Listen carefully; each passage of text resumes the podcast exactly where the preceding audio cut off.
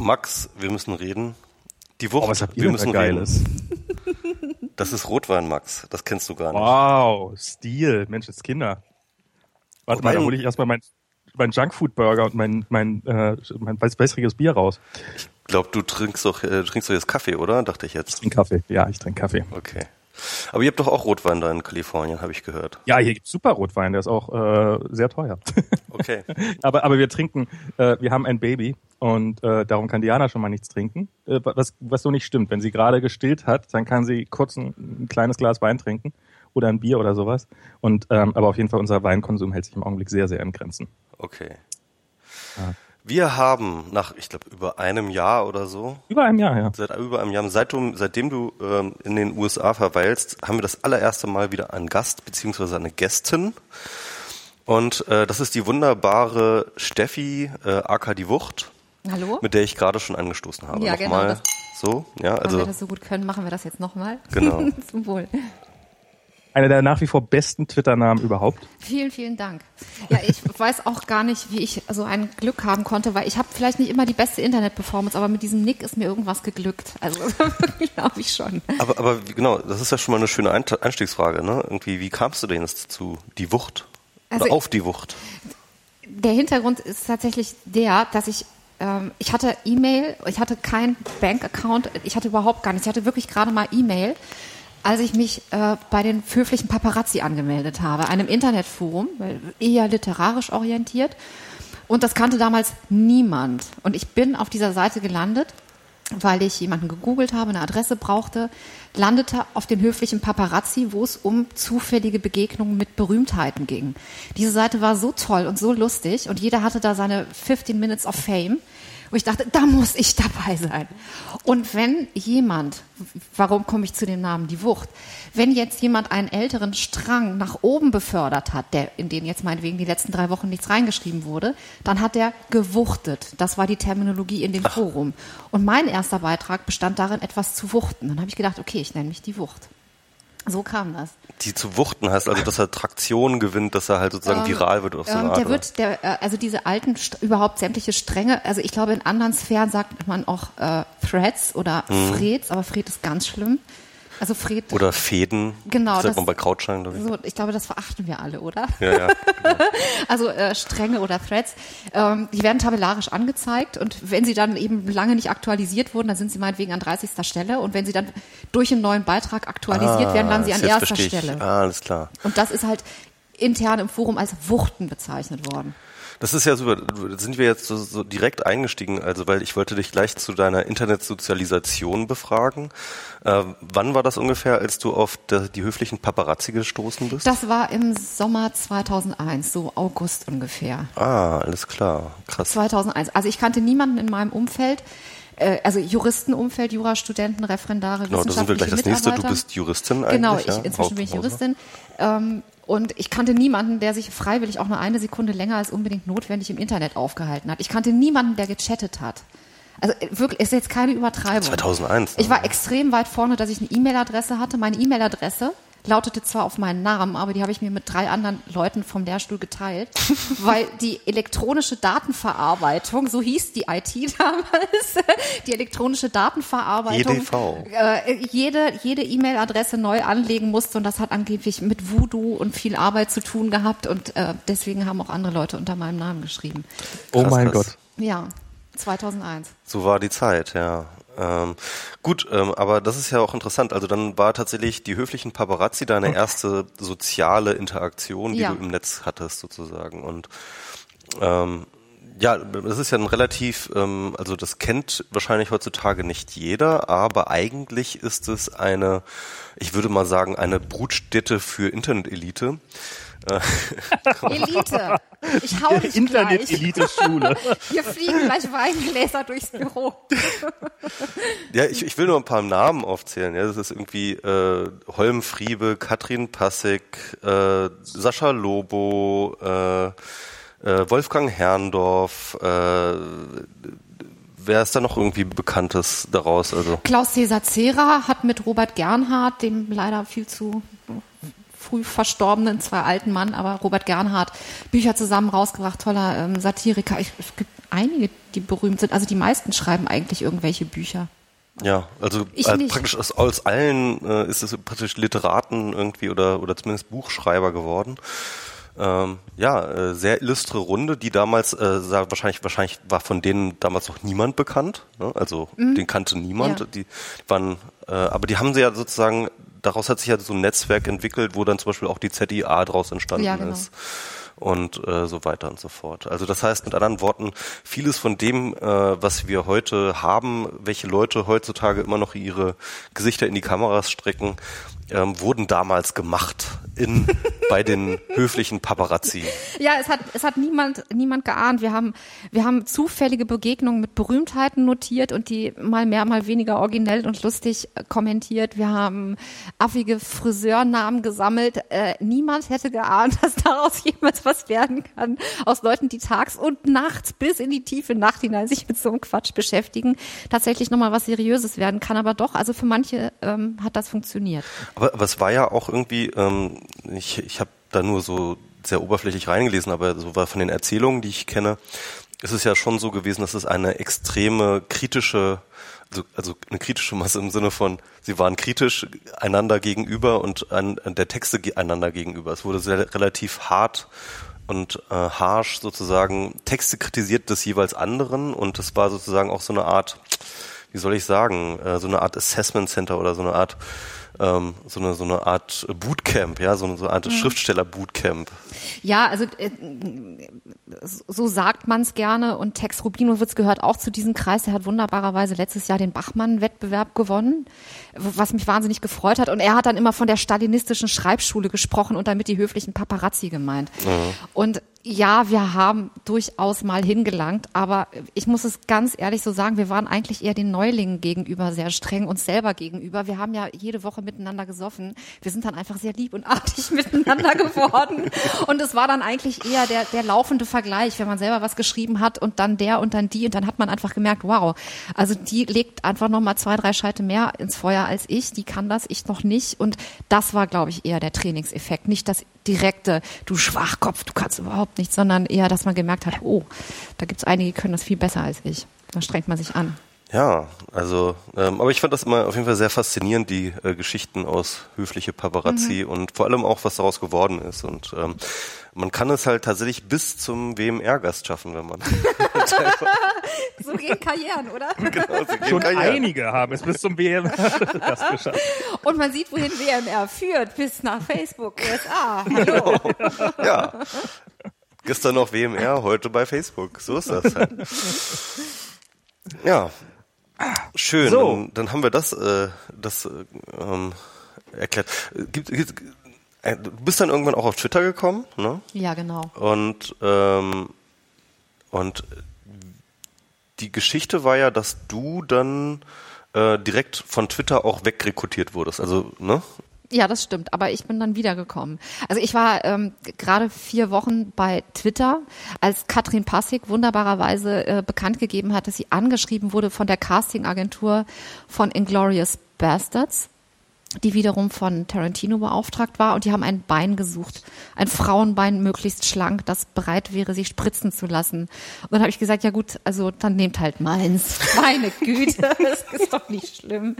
Und also das hat tatsächlich funktioniert. Ich stand nicht in einer kilometerlangen Schlange mit äh, 2000 anderen äh, Frauenbeinen, sondern nein, ich war die einzige, die da äh, überhaupt ins engere, in die engere Auswahl gekommen ist über Fotos.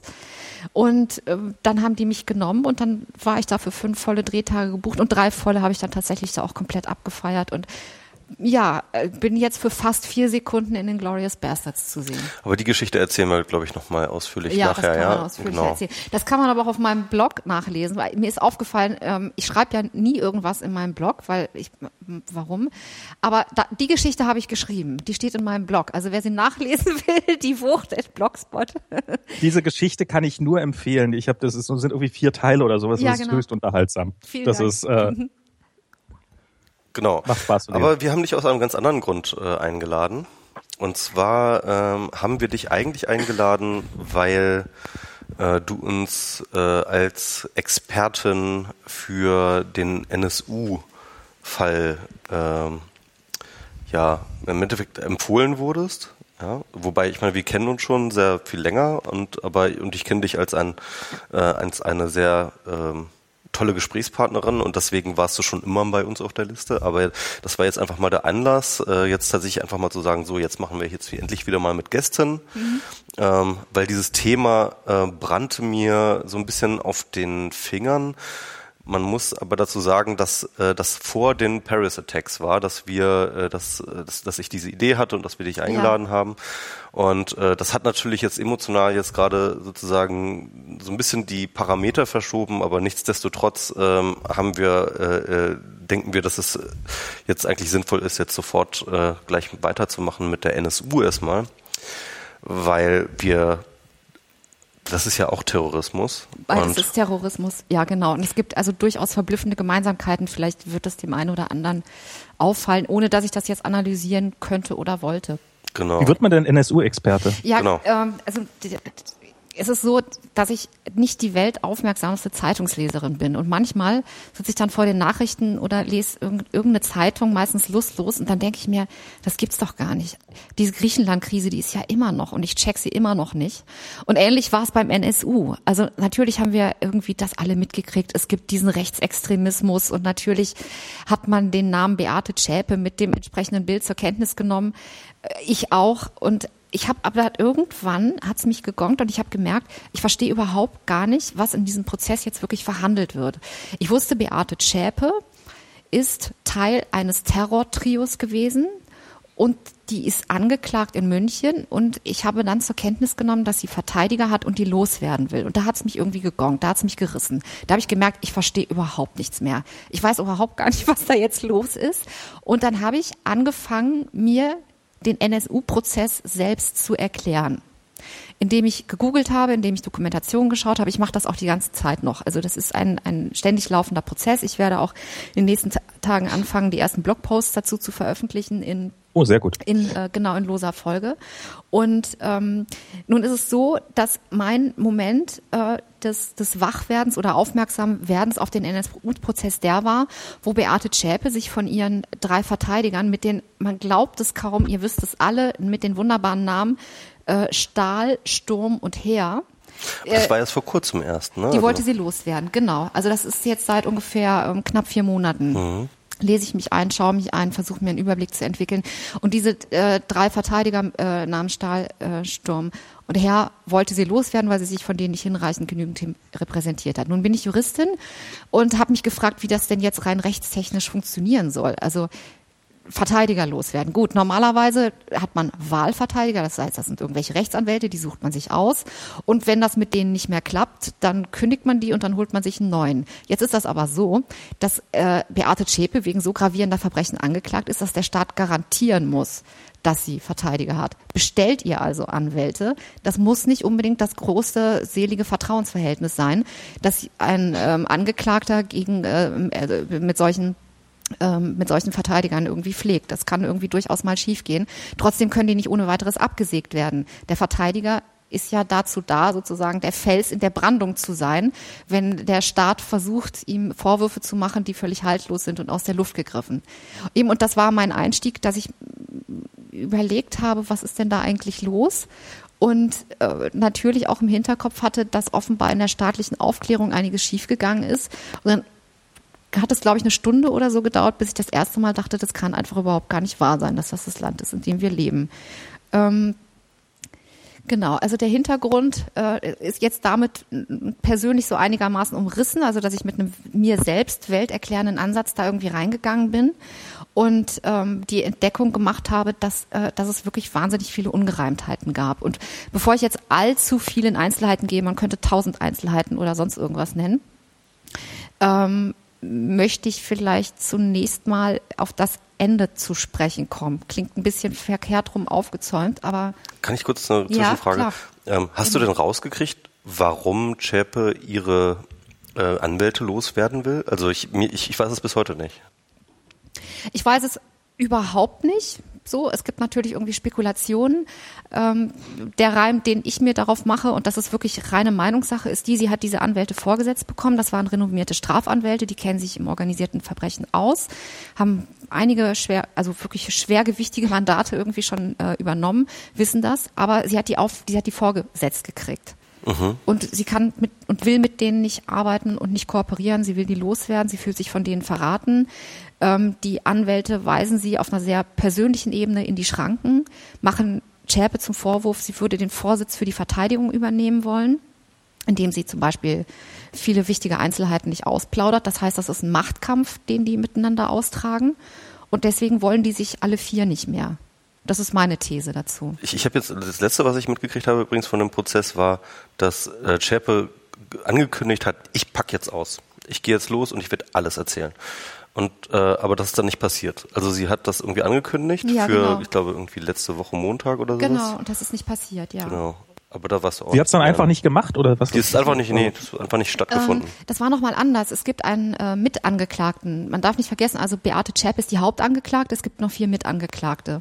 Und der wichtigste von den Mitangeklagten, Wohlleben heißt der, der war ähm, in der NPD Thüringen also einer der Schwergewichte auch in diesem Prozess, ähm, der hat einen Befangenheitsantrag gegen das Gericht gestellt und der muss vorrangig behandelt werden, bevor irgendwelche äh, angeklagten Äußerungen oder Zeugenaussagen angehört werden können. Also es ist einfach eine prozessual, prozessuale Notwendigkeit und der, äh, genau, also es geht einfach nicht anders und der ähm, äh, vierte Verteidiger, den Beate Zschäpe jetzt hat, Pflichtverteidiger Grasel heißt der junge Mann, ähm, der hat gesagt, dass um den 8. Dezember rum diese Aussage von Schäpe zu erwarten ist.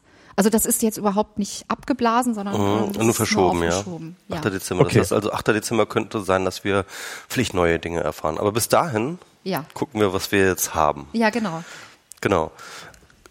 Ja, ich weiß nicht, also ähm, Genau, also ich habe mir, ich habe mir ein paar Notizen gemacht zu dem, was mir also ich kann, erschien. Ja, genau, Marc. Ich kann, ich kann ja mal so einen Laieneinstieg geben. Also ich jetzt als Nicht-Experte, das ist äh, das, Nicht-Experte sein, das kann ich ganz besonders gut. Dann äh, erzähle ich erstmal so, was ich jetzt grob weiß darüber. Ja, genau. Dann kannst du, du ja dann ja. so ein bisschen mhm. ergänzen. Ja, super. Ähm, also die, die NSU war eine dreiköpfige Terrororganisation, die mhm. schon äh, äh seit, ich weiß nicht, seit Ende der 90er, glaube ich, mhm. ähm, durch Deutschland tigerte und äh, also im Untergrund regelmäßig mal war, mehr oder weniger wahllos irgendwelche Ausländer erschossen hat mhm.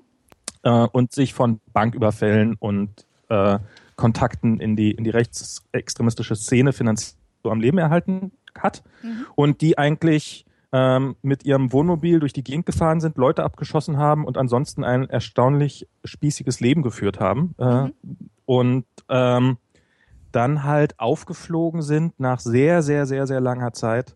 Ähm, Im Wesentlichen im Rahmen, was war das? In welchem Rahmen sind sie, als, als sie die Polizistin, die, die Polizistin erschossen haben, glaube nee, ich? Nee. Äh, selbst da nicht. Ja, später. Ja, selbst also, da nicht. Also genau, der, der Punkt, also ähm, ich habe ich hab, ich hab, ich hab mich ein bisschen vorbereitet, ich habe den Wikipedia-Artikel ja. gelesen. ähm, also die äh, Mordserie ging im Endeffekt von 2000 bis 2006 ja. Ähm, es waren, glaube ich, neun äh, Anschläge insgesamt. Ähm, und danach äh, war erstmal einfach Stille. Und 2011 war das, glaube ich, als tatsächlich die Wohnung oder, oder eine der Wohnungen von denen oder von Beate Echepe oder irgendwie, keine Ahnung, eine von denen, deren Wohnung ist halt abgebrannt und Beate hat sie ange, äh, angezündet. Und dabei haben sie die Mordwaffe gefunden mit der diese ganzen Taten vollvor, mhm. vollführt wurden. Das, genau, und das erst waren die Czeska-Morde. Mhm. Genau, genau. Czeska hieß die Waffe, also so eine polnische, glaube ich. Und, ähm, und durch die, die Verknüpfung, dadurch, dass sie alle mit der gleichen Waffe äh, äh gemacht wurden, äh, war plötzlich klar, okay, ähm, dass die NSU waren diese Taten und erst, wirklich erst mit diesem Brand äh, war halt tatsächlich diese heiße Spur äh, zur NSU gegeben. Und zwischenzeitlich war tatsächlich irgendwie von 2006 bis 2011 war praktisch ja. Pause so. Ja, ja ganz genau. Und ähm, also die, die ähm, Attentate, die eben auf die türkischen und einen griechischen Mitbürger verübt wurden, also ab 2001, gingen durch die Presse unter diesem fürchterlichen Begriff Dönermorde.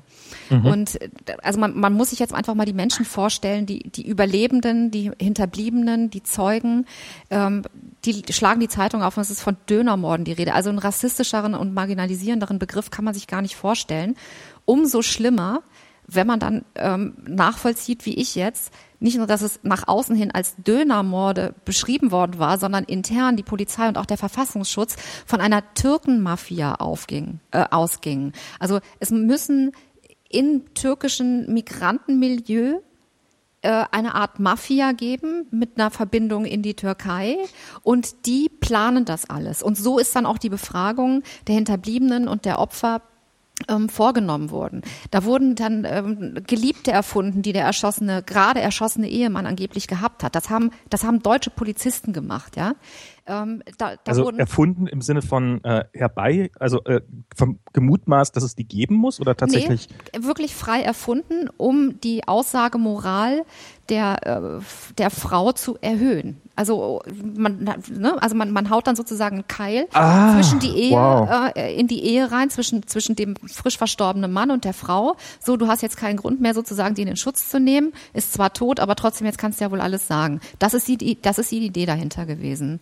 Und ähm, das ging jahrelang so. Diese, diese Menschen, nicht nur, dass sie so befragt worden sind, sondern die öffentliche Berichterstattung war ja auch so, dass irgendwie Menschen sind wir ja auch äh, alle so ein bisschen äh, vorurteilsgläubig oder hängen erstmal Gerüchten an. Es war dann so, dass diese Menschen nach und nach von Freunden, Bekannten, Kollegen im Stich gelassen wurden. Und also das war ein, eine, ein Ausmaß an Rassismus, was sie in diesen fünf Jahren na, man, kann, man muss eigentlich sagen, acht Jahren erlebt haben, also bis 2011, bis der NSU sich selbst ähm, äh, äh, zu diesen Taten bekannt hat. Das, das mag man sich wirklich nicht vorstellen. Ich glaube, die Nürnberger ähm, äh, LKA hatte auch seinen eigenen, ähm, also, also die, die Kommission hieß irgendwie Kommission Bosporus ja, oder Bosporus, sowas sogar. Ne? Auch, genau. Also so auch intern die Benamung mhm. in den ähm, sozusagen Zuständigkeiten wurde immer nach diesem Narrativ gewählt, dass das da irgendwelche ähm, äh, Ausländer Bandenkriminalität sei. Mhm. Ja.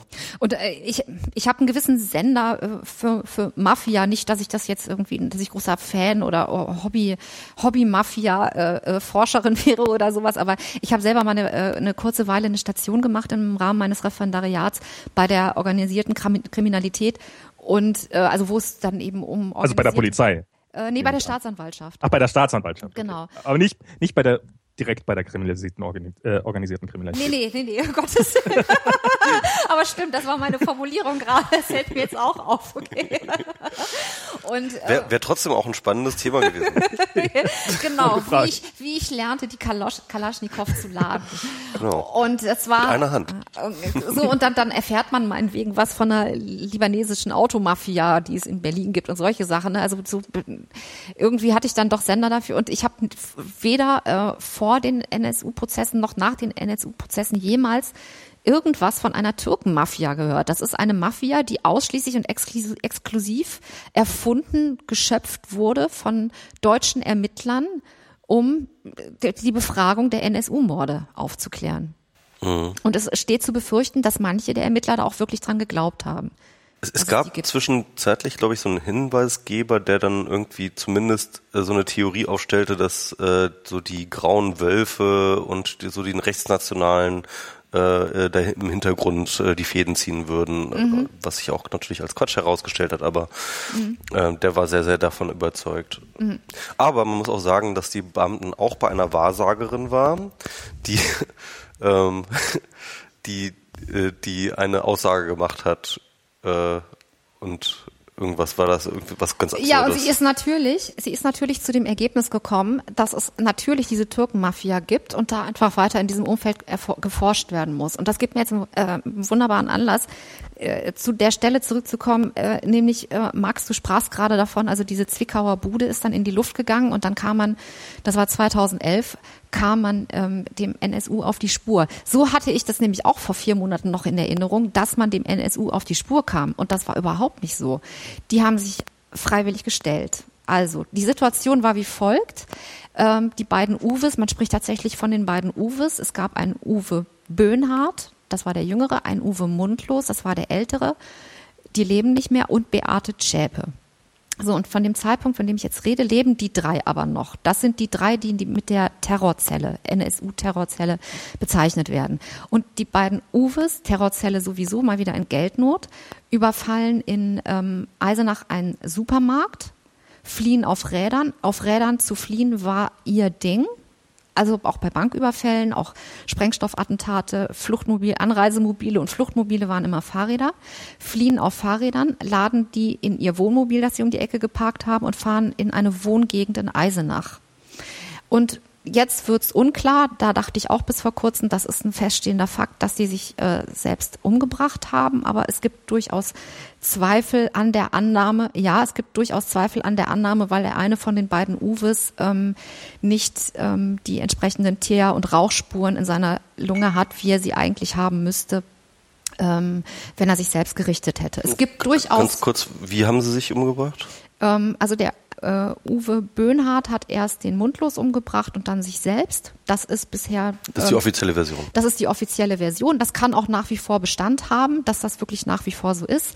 Aber die Vorsitzende des äh, thüringischen Untersuchungsausschusses, ähm, Dorothea Marx heißt die, eine ganz wunderbare Frau, die hat da Zweifel angemeldet, die nehme ich im Übrigen auch sehr ernst, alles, was sie sagt und Zweifel anmeldet, da muss man wirklich irgendwie mal hingucken. Die hat halt gesagt, das ist sehr merkwürdig, das sagen auch Gerichtsmediziner, dass dem Umstand in jedem Fall nachgegangen werden muss. Und also macht das so den Eindruck, als ob der quasi erst danach getötet worden wäre oder oder äh, erst tot das, zum das, Tatort gebracht wurde oder wie auch also das also sozusagen er kann nicht in diesem er kann nicht in diesem Wohnmobil verbrannt sein. Das ist der Gedanke dahinter. Ob Krass. der sich, ob der sich bewahrheitet, das weiß man nicht. Es nee, verbrannt ist, sind die ja sowieso nicht die Leichen, ne? Also. Doch, da gab's eine, ähm, also die, die haben sich erschossen und darin sind so ähm, ähm, Hitze- und Schallwellen entstanden, dass, dass da eben auch eine Verbrennung entstanden ist. Okay. Es gibt Leichen, die sind übrig geblieben, aber die sind halt sehr verkohlt. Also, so, aber in dem, bei dem, in der Lunge von dem einen Uwe sind nicht die notwendigen Rauch- und Teersporen äh, nachweisbar. Die ist eigentlich gut untersuchbar, die Lunge, und das ist merkwürdig. Das müsste eigentlich so sein. So, das ist irgendwie so ein Knackpunkt. Und da die Dorothea Marx, die Vorsitzende vom Thüringischen Untersuchungsausschuss, das sagt, gebe ich das jetzt hier mal ähm, so weiter, weil die eine wahnsinnig gute Aufklärungsarbeit im Untersuchungsausschuss geleitet hat. Ich wollte aber, bevor ich jetzt zu den Untersuchungsausschüssen zu sprechen komme, mhm. einen, einen wichtigen Punkt ansprechen. Die haben sich selber gestellt. Also die beiden Uwes ähm, sterben in dem Wohnmobil in Eisenach. Sechs Stunden später geht die Wohnung in Zwickau, in der die drei bis zum Schluss zusammen gelebt haben, im Untergrund mit ähm, anderen Namen, anderen Pässen, in die Luft. Man weiß inzwischen, dass Beate Zschäpe da selber ähm, das, äh, dafür gesorgt hat, dass diese, diese Bude in die Luft geht. Und ähm, wahrscheinlich natürlich, um irgendwie Spuren zu verwischen.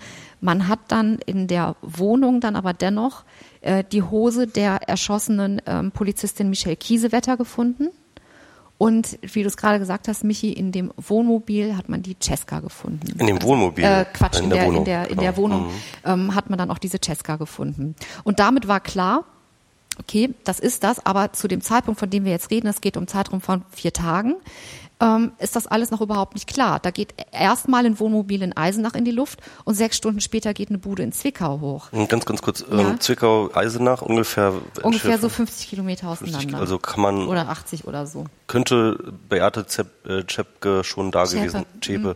schon da gewesen sein bei den, bei den, bei den Uwes doch, oder? Ja, oder, oder ähm, das könnte sein, oder es gibt Mittelsmänner, die von Eisenach einfach eine SMS nach Zwickau geschickt haben. Mhm, so. okay. Das mhm. ist auch durchaus möglich. Aber noch noch sind es erstmal zwei völlig verschiedene Taten mhm. und noch leben wir in dem Deutschland, in dem man von den Dönermorden spricht ja. und der Türkenmafia. Mhm. Und dann vergehen vier Tage, wie man inzwischen weiß, reist Beate Zschäpe durch ungefähr zwölf Städte, Eisenach, Jena, Leipzig, Uelzen, Hamburg, Bremen ist, glaube ich, auch dabei, ähm, reist, manche sagen kopflos durch Deutschland. Ich würde eher sagen, mit einem, mit einem, mit einem sehr klaren Kalkül reist sie durch Deutschland und, ah ja, okay, hier sind die Kabel, ähm, reist durch Deutschland und am Ende des vierten Tages ruft sie bei der Polizei Jena an und sagt zu dem äh, Polizisten, der da am Hörer ist, ich bin diejenige, die Sie suchen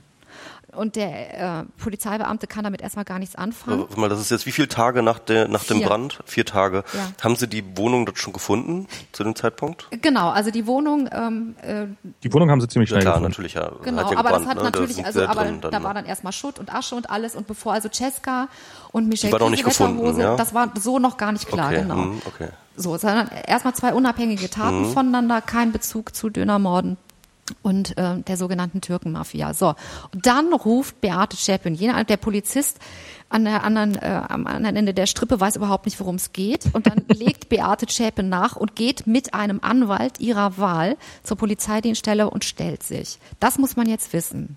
Das ist also sie hat, sie hat, also sie hat probiert, sich einmal zu stellen mhm. und äh, da, und da sie hat er wollten gesagt, es immer noch sind nicht Sie wahrhaben. Genau. Nein, nein, sie haben das nicht getan. Das reden sie sich nur alles ein. Das war die Sie Türkenmafia. sind doch eine Frau, das können Sie gar nicht. Genau. Und also ich, Ja, okay. Wobei ich sagen muss, wenn, wenn bei mir, ich weiß nicht, wenn das irgendein Streifenpolizist war, wenn da irgendeine Frau anruft und sagt, ich bin die, die Sie suchen, dann würde ich auch denken, ja, ja, ge- ge- Genau. nehmen Sie mal die Tabletten und gehen, sagen. gehen, ins aber wahrscheinlich dann doch auch gleichzeitig irgendwie meinem Chef Bescheid sagen, damit ich die, nicht die Verantwortung dafür übernehmen muss, irgendwas zu vergeigen. So, Beate Zschäpe, da gibt's jetzt auch wieder zwei Meinungen. Ich stelle die eine dar. Das ist, glaube ich, so die, die herrschende Meinung, äh, die da halt lautet, dass Beate Zschäpe kaum, dass sie erfahren hat, dass ihre beiden Buddies äh, sich äh, wahrscheinlich selbst gerichtet haben, kopflos wird, ihr, ihre Welt bricht zusammen, sie rast irgendwie durch Deutschland, versucht irgendwie alte Verbündete aufzutreiben, weiß nicht, was sie tun soll. Seelisch ermattet meldet sie sich bei der Polizei, gibt auf, bereut. So, das ist die eine Lesart. Die andere Okay. Lesart, das ist eher Mindermeinung, aber die Meinung, der ich anhänge, ist die, dass Beate Zschäpe in einem viel größeren Kontext agiert, und ähm, nach wie vor agiert und auch schon damals agiert hat als vorher. Die hat die Freunde aus ihrer Szene auf ihren Kurs bringen wollen. Es war völlig, völlig, völlig klar, was passiert, wenn irgendwann von den dreien irgendjemand mal äh, sterben sollte, was dann zu tun ist. So, und jetzt war dieser Tag Null Ja. gekommen und sie hat exakt den Plan eingehalten und hat sich vergewissert in ihrer Szene, hat die Leute auf Kurs gebracht, hat gefragt, ob sie den Rückhalt hat, hat ganz klare Absprachen äh, äh, darüber getroffen, wer was sagen darf und was nicht. Ich sage das vor dem Hintergrund, dass die Beate Zschäpe und die beiden Uwes als Terrortrio zwar bezeichnet werden, aber in derweise in einem größeren Kontext handeln müssen, weil sie Taten in einer Weise verübt haben wie Combat 18, der, Militan, der militante Arm von Blood and Honor aus Großbritannien, rechtsradikales, international agierendes Netzwerk, weil sie das zum Teil eins zu eins bei ihren Taten umgesetzt haben.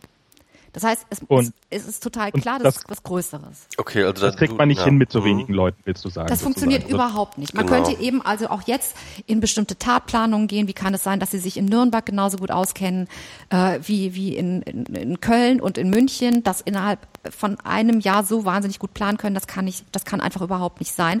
Hinzu kommt aber auch, dass die Art und Weise der Begehung und die Bomben, die sie gebastelt haben, ähm, das waren sehr perfide Nagelbomben, die erst in dem Augenblick hochgingen, in dem sie berührt wurden. Das waren meinetwegen Christstollenboxen, wo dann Nagelbomben und Sprengstoff drin waren.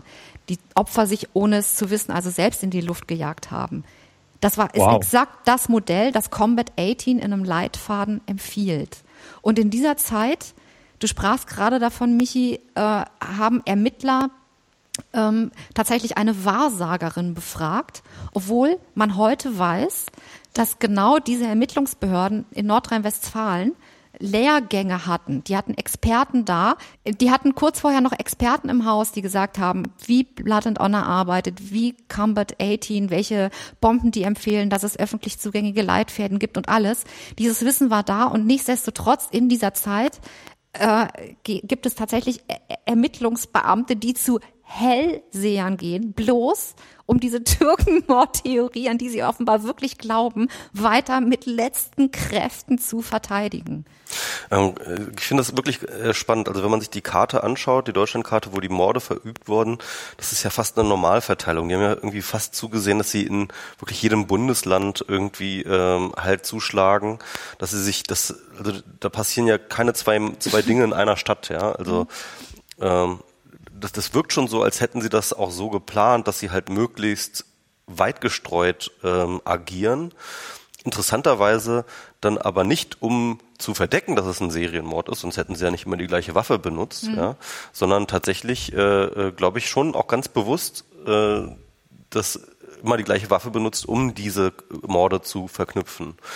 Und ähm, ja, da, da, da, da frage ich mich halt auch, wo, wo steckt die, was ist die Strategie dahinter? Ne? Also Also ich denke erstmal, dass da ein sehr großer Stolz am Werk war. Also das sind halt diejenigen, die was machen, die kriegen was hin. Das waren aber auch, glaube ich, diejenigen, die kämpfen durften. Also das darf man nicht vergessen. Nicht jeder, der Neonazi ist und brutal sein will, darf das auch. Die haben das halt gemacht. Ähm, wie, wie, wie, wie, Moment dürfen? Gibt es da irgendwie quasi, du meinst internen Organisation her, oder? Ja, genau. Also einfach was die interne Organisation angeht. Also das, ähm, da gibt es irgendwie wahnsinnig interessante YouTube-Videos. Ich werde das irgendwie auch in meinen nächsten Blogposts zeigen. Da gibt es wirklich ähm, rechtsradikale Frauen, die sich darüber beklagen, dass sie halt in ihren in ihren ähm, Einheiten irgendwie nicht mit ähm, zu äh, Gewalttätigkeiten äh, äh mit äh, aufrufen dürfen oder gar mitmachen dürfen. Also die sind halt wirklich geschickt, meinst ja. du? Du glaubst, ja. also du glaubst wirklich, es ist halt die große Struktur und die hat die drei auserwählt ähm, äh, im Auftrag der einer, einer, einer größeren Schattengeschichte halt Dinge zu vollführen. Genau, wobei, also Schatten ist insofern ein ganz guter Begriff. Ähm, ich, ich möchte mich ein bisschen dagegen wehren, aber es könnte wirklich der Eindruck entstehen, als wäre das irgendwie so herbeiimaginiert. Aber nee, nee, das ne, ist, sondern, ja. sondern halt, es sitzen allein schon vier andere auf der Anklagebank. Also das ist ja, offiziell, klar. das sind ja. vier, vier weitere Täter. Mhm. Dann sitzen sehr viele auf der Anklagebank, wo man ganz genau weiß, dass die bei der Radikalisierung geholfen haben, dass die im Untergrund geholfen haben. Und es gibt jetzt einen Namen, den ich beispielhaft mal einführen möchte, wenn man über, sich über die Entstehungsgeschichte des NSU Gedanken macht. Das sind irgendwie Kinder, die sind Anfang, Mitte der 70er zur Welt gekommen, also die sind in etwa so unser Baujahr drüber, drunter, so kann man sich vorstellen.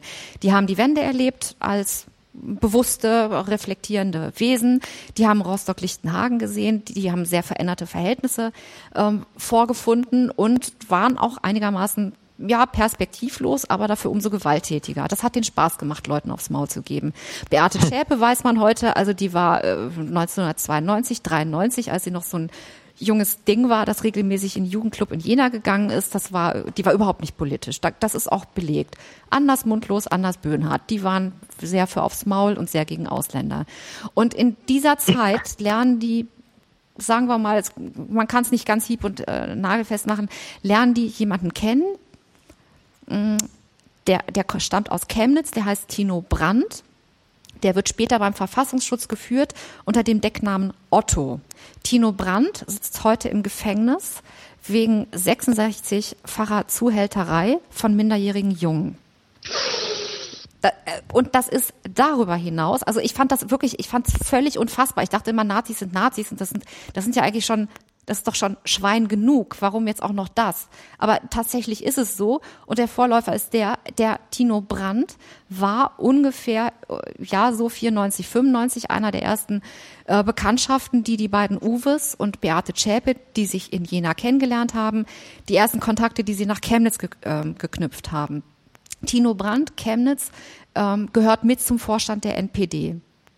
Und der Verfassungsschutz hängt sich an dieses Alpha-Tierchen, man mag es kaum sagen, aber irgendwie an eine Führungsfigur ähm, von, von, von, von einer rechtsradikalen Person. Ich habe das in meiner Ausbildung so gelernt, damals noch irgendwie, damals TM in den 90er Jahren, dass äh, Verfassungsschutz eigentlich eher die Tendenz hat, Mitläufer zu suchen, weil man sich von denen denkt, ja, die können den Gewissenskonflikt, die eigenen Leute zu verraten, besser aushalten, einfach weil sie von den eigenen Leuten nicht so sehr äh, in Augenschein genommen werden. Hm. Da gibt's immer hat man sich so zusammen imaginiert, da gibt es Gewissenskonflikte, da gibt es aber auch Vorteile. Der Verfassungsschutz zahlt seine V-Leute natürlich. Heute weiß man, Tino Brandt hat in seiner rechtsradikalen Szene damit angegeben, dass er V-Mann war, dass er regelmäßig Geld vom, v, äh, vom Verfassungsschutz, dem Thüringischen, bekommen hat.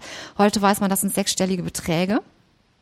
Und unter den Augen des Verfassungsschutzes, und das, an, der, an der Stelle zieht es mir jedes Mal den Stecker, baut der wirklich auch noch einen Zuhälterring für minderjährige Jungen auf. Wird, das weiß man, das, also in, es gibt Rechtsradikale, die das sagen, die deswegen sich gestritten haben mit Tino Brandt, weil sie das dann nun doch nicht wollten. Der Verfassungsschutz bestreitet natürlich, dass er das wusste, aber man weiß auch, das kann er unmöglich nicht gewusst haben. Es war eine feststehende, eine notorische Tatsache. Ähm, der baut also den thüringischen. Man, man kann sich auch mal über den, den, den, die, die Qualität des Verfassungsschutzes ein paar Gedanken machen, wenn sie ja. über ihre eigenen V-Männer nicht, angeblich nicht weiß, dass sie nebenbei ein, ja. ein, ein äh, Kinder Kinderprostitutionsring ja. aufbauen. Ja, also genau. ganz genau. Also und ähm, der, dann wusste man das oder es blieb muss man wahrscheinlich aus heutiger Sicht sagen, dann der Staatsanwaltschaft nichts anderes übrig, als ihn anzuklagen, weil die, Spätze, die, die Spatzen haben es wirklich von den Dächern gerufen, dass dieser Typ wirklich hinter Gitter muss. Dann wurde er also endlich angeklagt, dann wurde er ganz lange nicht ins Gefängnis gesteckt und jetzt ist er endlich im Gefängnis. Als er jetzt also vor gar nicht allzu langer Zeit im Chelpe-Prozess in München ausgesagt hat, wurde er aus dem Gefängnis vorgeführt, immerhin äh, hat da aber auch wirklich gel gel dreist gelogen. Es gibt keine Handhabe gegen Leute wie diese.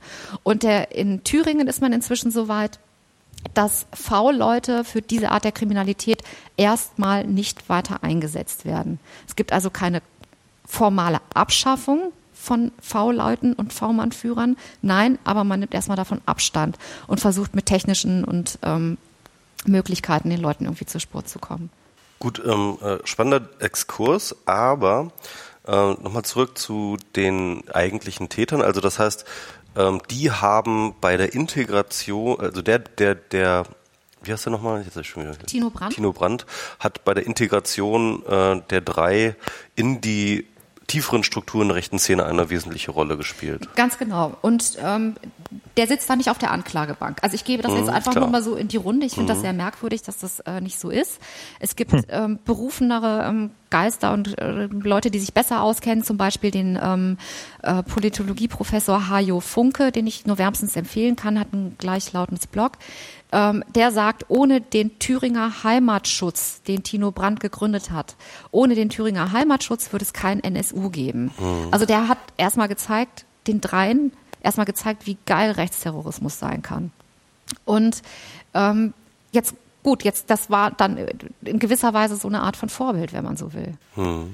Okay, ja. Der hat ähm, in der Zeit, als sie im Untergrund waren, hat er für die Geld gesammelt. Er hat es ja aber auch nicht selber vorne und hinten reingeschoben gekriegt vom Verfassungsschutz. Als die im Untergrund waren, unmöglich äh, unter den Bedingungen normal arbeiten gehen konnten, hat er für sie selber und auch in der Szene Geld gesammelt. Er hat ein Spiel entwickelt in Anlehnung an Monopoly und das heißt, er glaubt es kaum, aber man glaubt es dann letztlich ja doch. Das heißt Progromli. Also wo äh, äh, der Juden, also der, äh, äh, der Juden äh, zum Vorbild genommen wird, ähm, wo dann aber eben Juden vergast werden, wo Leute ähm, ab ins Gefängnis müssen, ähm, wenn sie versehentlich um einen Juden weinen und solche Geschichten. Und dieses Ach Spiel Scheiße. hat, ja ja, und das dieses Spiel hat der Tino Brandt mit dem Geld des Verfassungsschutzes entwickelt und in der Szene verkauft, um wiederum dem NSU im Untergrund Geld geben zu können, um die zu finanzieren. Der sitzt nicht auf Den- der Anklagebank, möchte ich jetzt Ja, mal klar, sagen. Ich finde es ein ja. Skandal, aber es ist so. Den, den, den Teil habe ich tatsächlich auch schon mal gehört. Ich habe dann noch dazu gehört, dass sie das dann irgendwann eingestellt haben, weil, weil er dann mit dem Geld das doch ihnen einfach gar nicht weitergereicht hat, sondern äh, das verkauft haben hat. Die, diese, ha- haben die die nicht sogar selber gebastelt Ja, hier? ja, die haben die selber Die- die- gebastelt. Äh, also hier die uns, unser unser Mördertrio äh, an, an langweiligen Winterabenden und haben das dann irgendwann eingestellt, weil das Geld nie bei ihnen ankam, weil das halt irgendwo dann, also so, so, Ich- kameradschaftlich also waren sie ich- dann offensichtlich doch nicht. Das mag sein. Also ich kenne die Geschichte so, dass Tino Brandt eben damit hausieren gegangen ist. Und das war sicherlich nicht die Haupteinnahmequelle, aber äh, ein, ein Riesenspaß unter, unter Arschlöchern. ja, genau. Krass, krass, Ich, krass. ich, Äh, wie, wie ist das denn, falls ich mal kurz hier, Ja, du, ja, du, du machst ja schon die ganze Zeit hier so ähm, Andeutung, dass die Polizei ähm, jetzt im besten Fall, äh, die, die Ermittlungen dann im besten Fall inkompetent, im schlimmsten Fall quasi das nicht sehen wollen. Ähm, ich habe irgendwie vor ein paar Jahren, habe ich mal so ein ARD-Radio-Feature, so ein Podcast gehört, da, war, da, da firmierte das noch unter die Dö Dönermorde. Ja. Das war gerade in der Zeit, in der, also da war das noch nicht aufgeflogen.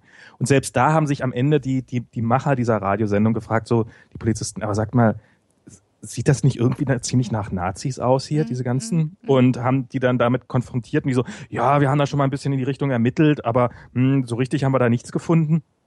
Ist das Inkompetenz oder ist das bösartig? Also ist das Wille? Ja, also das ist natürlich, also da, da legst du wirklich den, den, den Finger in die Wunde, auch in meine und von vielen anderen. Ähm, als ich angefangen habe, mich damit zu beschäftigen, war ich erstmal davon beeindruckt, mit was für einer Selbstverständlichkeit da Trotteligkeit von Staatskräften eingestanden wurde. Habe ich gedacht, ey, das hat man wirklich selten im Leben. Also dass Leute so unumwunden zugeben, ey, da habe ich einen Fehler gemacht, habe ich gedacht, ey, es gibt Hoffnung. Leute geben ihre Fehler zu, Fehler oder so, da kann man weitersehen. Und inzwischen ähm, habe ich mich eingehender mit dem in diesem Zusammenhang vorläufigen oder wahrscheinlich längerfristigen Standardwerk auseinandergesetzt, das von Stefan Aust ist. Stefan Aust und Dirk Labs heißen die beiden Journalisten, die Autoren sind von dem Werk, dem Buch Heimatschutz äh, in dem sie sich sehr genau mit dem NSU und der, der fürchterlichen Aufklärung des NSU beschäftigen. Und ich möchte jetzt an dieser Stelle nur mal referieren, was die beiden sagen. Also wie kann das sein, dass das so dermaßen in die Hose geht? Also eben als allererstes Trotteligkeit, Fehler. Äh, so, was, was ich gerade gesagt habe, was mich so beeindruckt hat.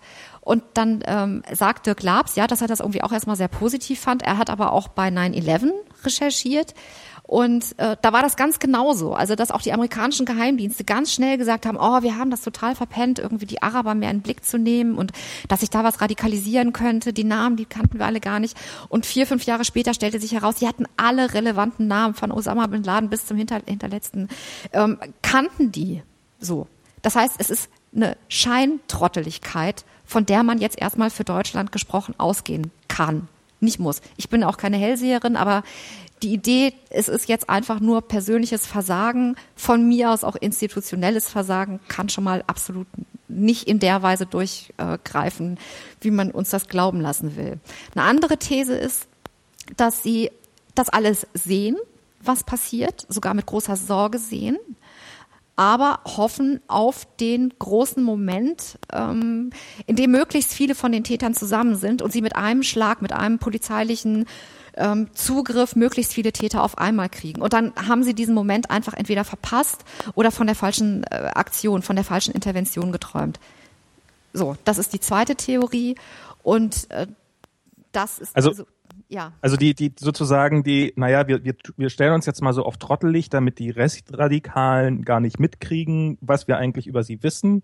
Und darum machen wir auch keine, also stellen wir uns auch vor Gericht möglichst doof dar, weil dann braucht man nicht so viele Fragen beantworten. Und also sozusagen, um, um, um weiter, um besser gegen die Rechtsradikalen ermitteln zu können. Sozusagen, das ist jetzt die positivste Variante. genau, das ist die allerpositivste Variante, aber es gibt auch ähm, durchaus andere Varianten, also dass es vielleicht kein ernsthaftes Interesse an der Aufklärung gibt ähm, dass es vielleicht auch einfach, und da wird es halt wirklich sehr komplex, keine gute Kooperation von Polizei und Verfassungsschutz gibt. Also okay. es ist, wir, wir, sind, wir leben glücklicherweise eigentlich in einem Rechtsstaat, das heißt, es gibt eine Gewaltenteilung.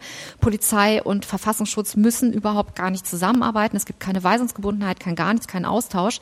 Hinzu kommt, wir leben in einem föderalistischen Prinzip. Das heißt, die Länder untereinander müssen nicht kooperieren, wollen das natürlich, aber das ist alles auf einer sehr freiwilligen und äh, freiwilligen Basis und hat sehr viel mit Glück und Eingebung im richtigen Augenblick zu tun. Und da kann man dann nicht mehr unbedingt sagen, die wollen nicht, sondern manchmal ist es, glaube ich, auch einfach so, die können nicht.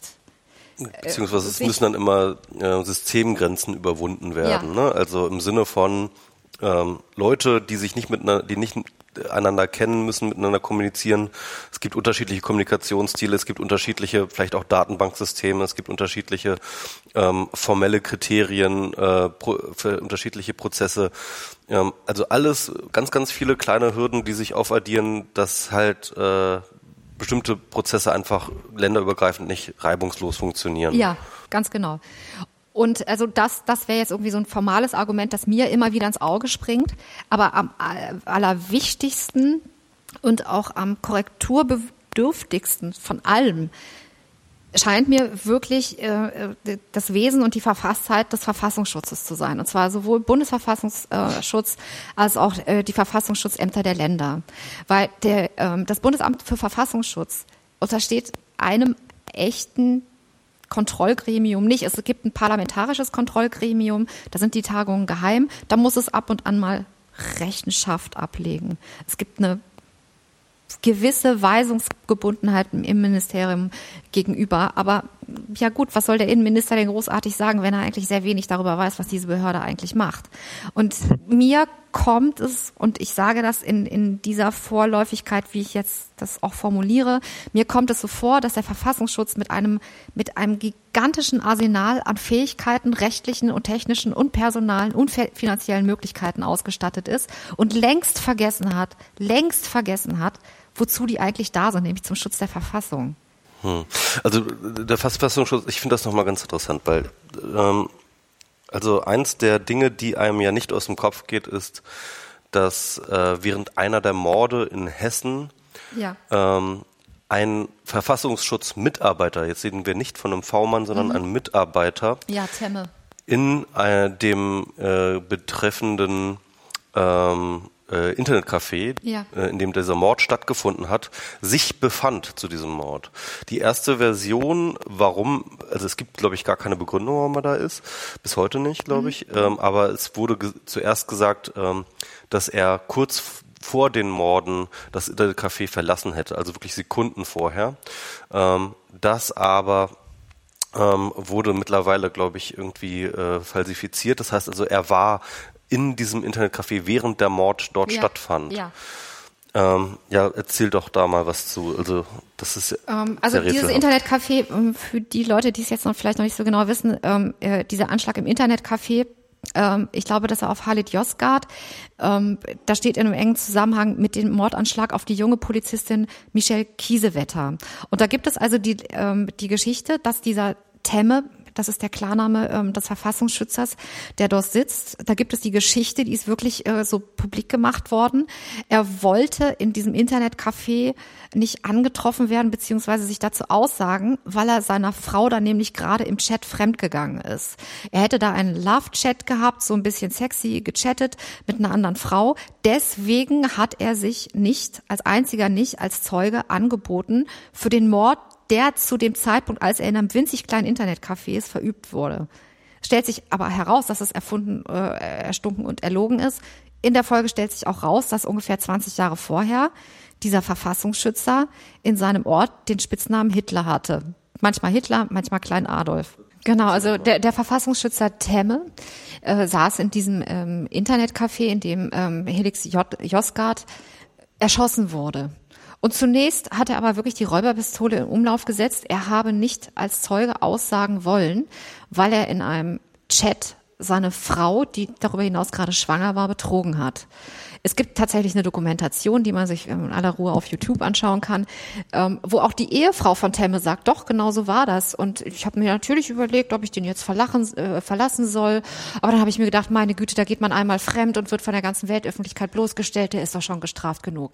Also in dem Tonfall sagt die das auch, wie ich das jetzt referiere. Und man kann sich Auswendig jetzt, gelernt. Genau. Man kann sich jetzt in etwa vorstellen, wie viel davon zu halten ist. So, und dann, In Tränen ausbrechen, weil es mir so schlecht geht. ja, genau, genau. Und äh, man weiß heute, also Temme war dabei, als der Internetbudeninhaber erschossen wurde. Und er leugnet das aber nach wie vor. Das heißt, es gibt nach wie vor Untersuchungsausschüsse, die ähm, den Tatort rekonstruieren, die Schüsse rekonstruieren, die äh, te jeweils Temmes Sitzplatz einnehmen, von dem man weiß, irgendwie da war er.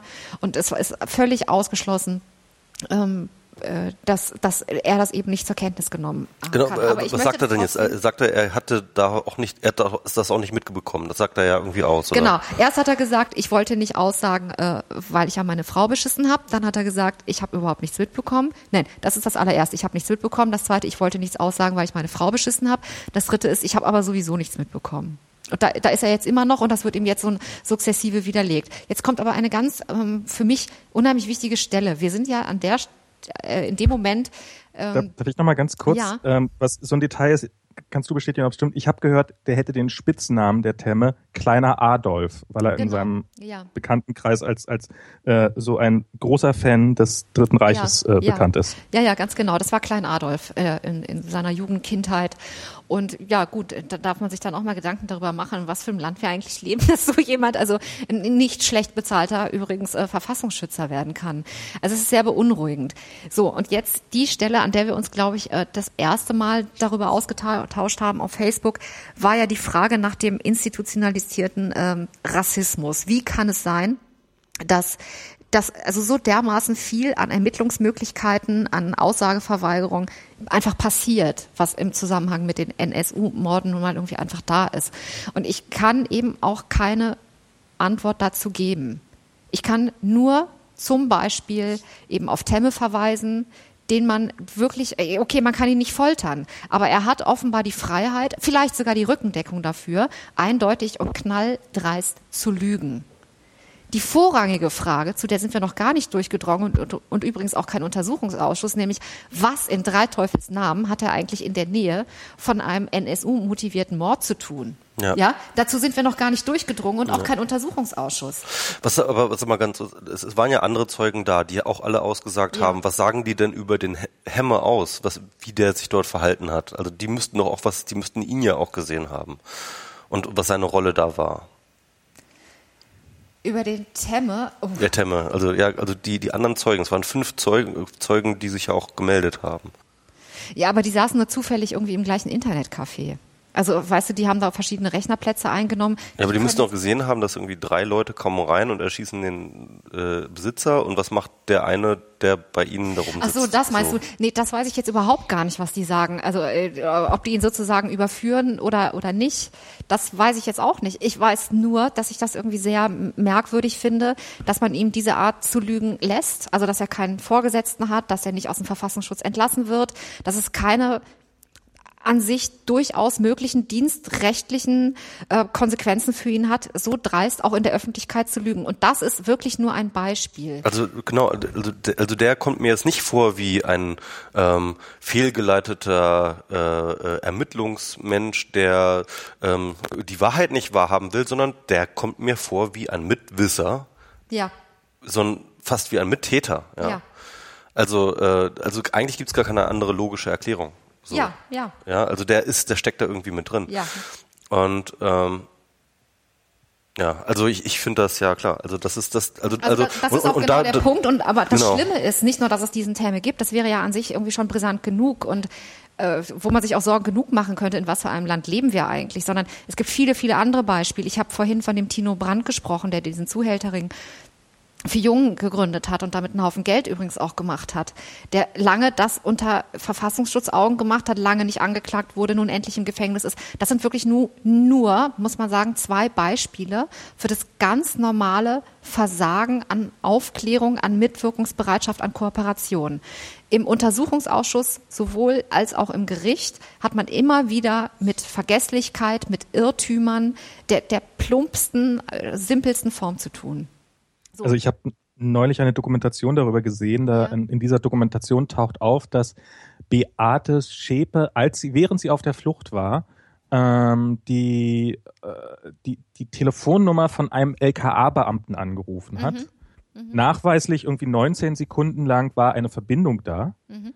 Und dieser Beamte sagt auch, ja, ich hatte dieses Telefon. Ja, das ist meine Telefonnummer. Ja, ich habe das Telefon nicht weggegeben. Nein, ich habe keine Ahnung, ob da jemand telefoniert mhm. hat.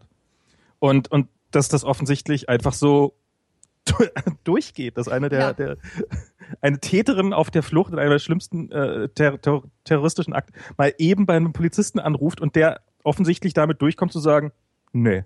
Ja, ganz genau. Weiß ich nicht. Eben. Und jetzt haben wir drei Beispiele. Es gibt noch viel, viel, viel mehr. Und die Frage, die wir auch gerade vorhin schon so ein bisschen ähm, eruiert haben, ist, wie kann das zustande kommen? Und ich, äh, ich, ich äh, stocher da selber total im Nebel. Ich weiß nur, es ist eben keine Trotteligkeit hm. von der die Beamten immer behaupten, ja, ich habe es vergessen oder ich habe es verschusselt oder äh, aus, der dann eben sagt, ja, vielleicht haben sie aber auch einfach auf den geeigneten großen guten Moment gewartet, wo sie irgendwie alle hätten zusammennehmen können. Ich glaube eher, dass man systematisch an die Sache rangehen muss.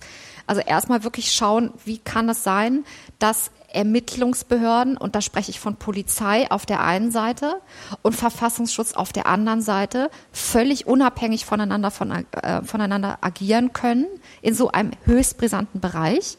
Also das ist das eine. Wieso kann man da nicht eine Pflicht welcher Art auch immer der Kooperation implementieren? Das ist das eine.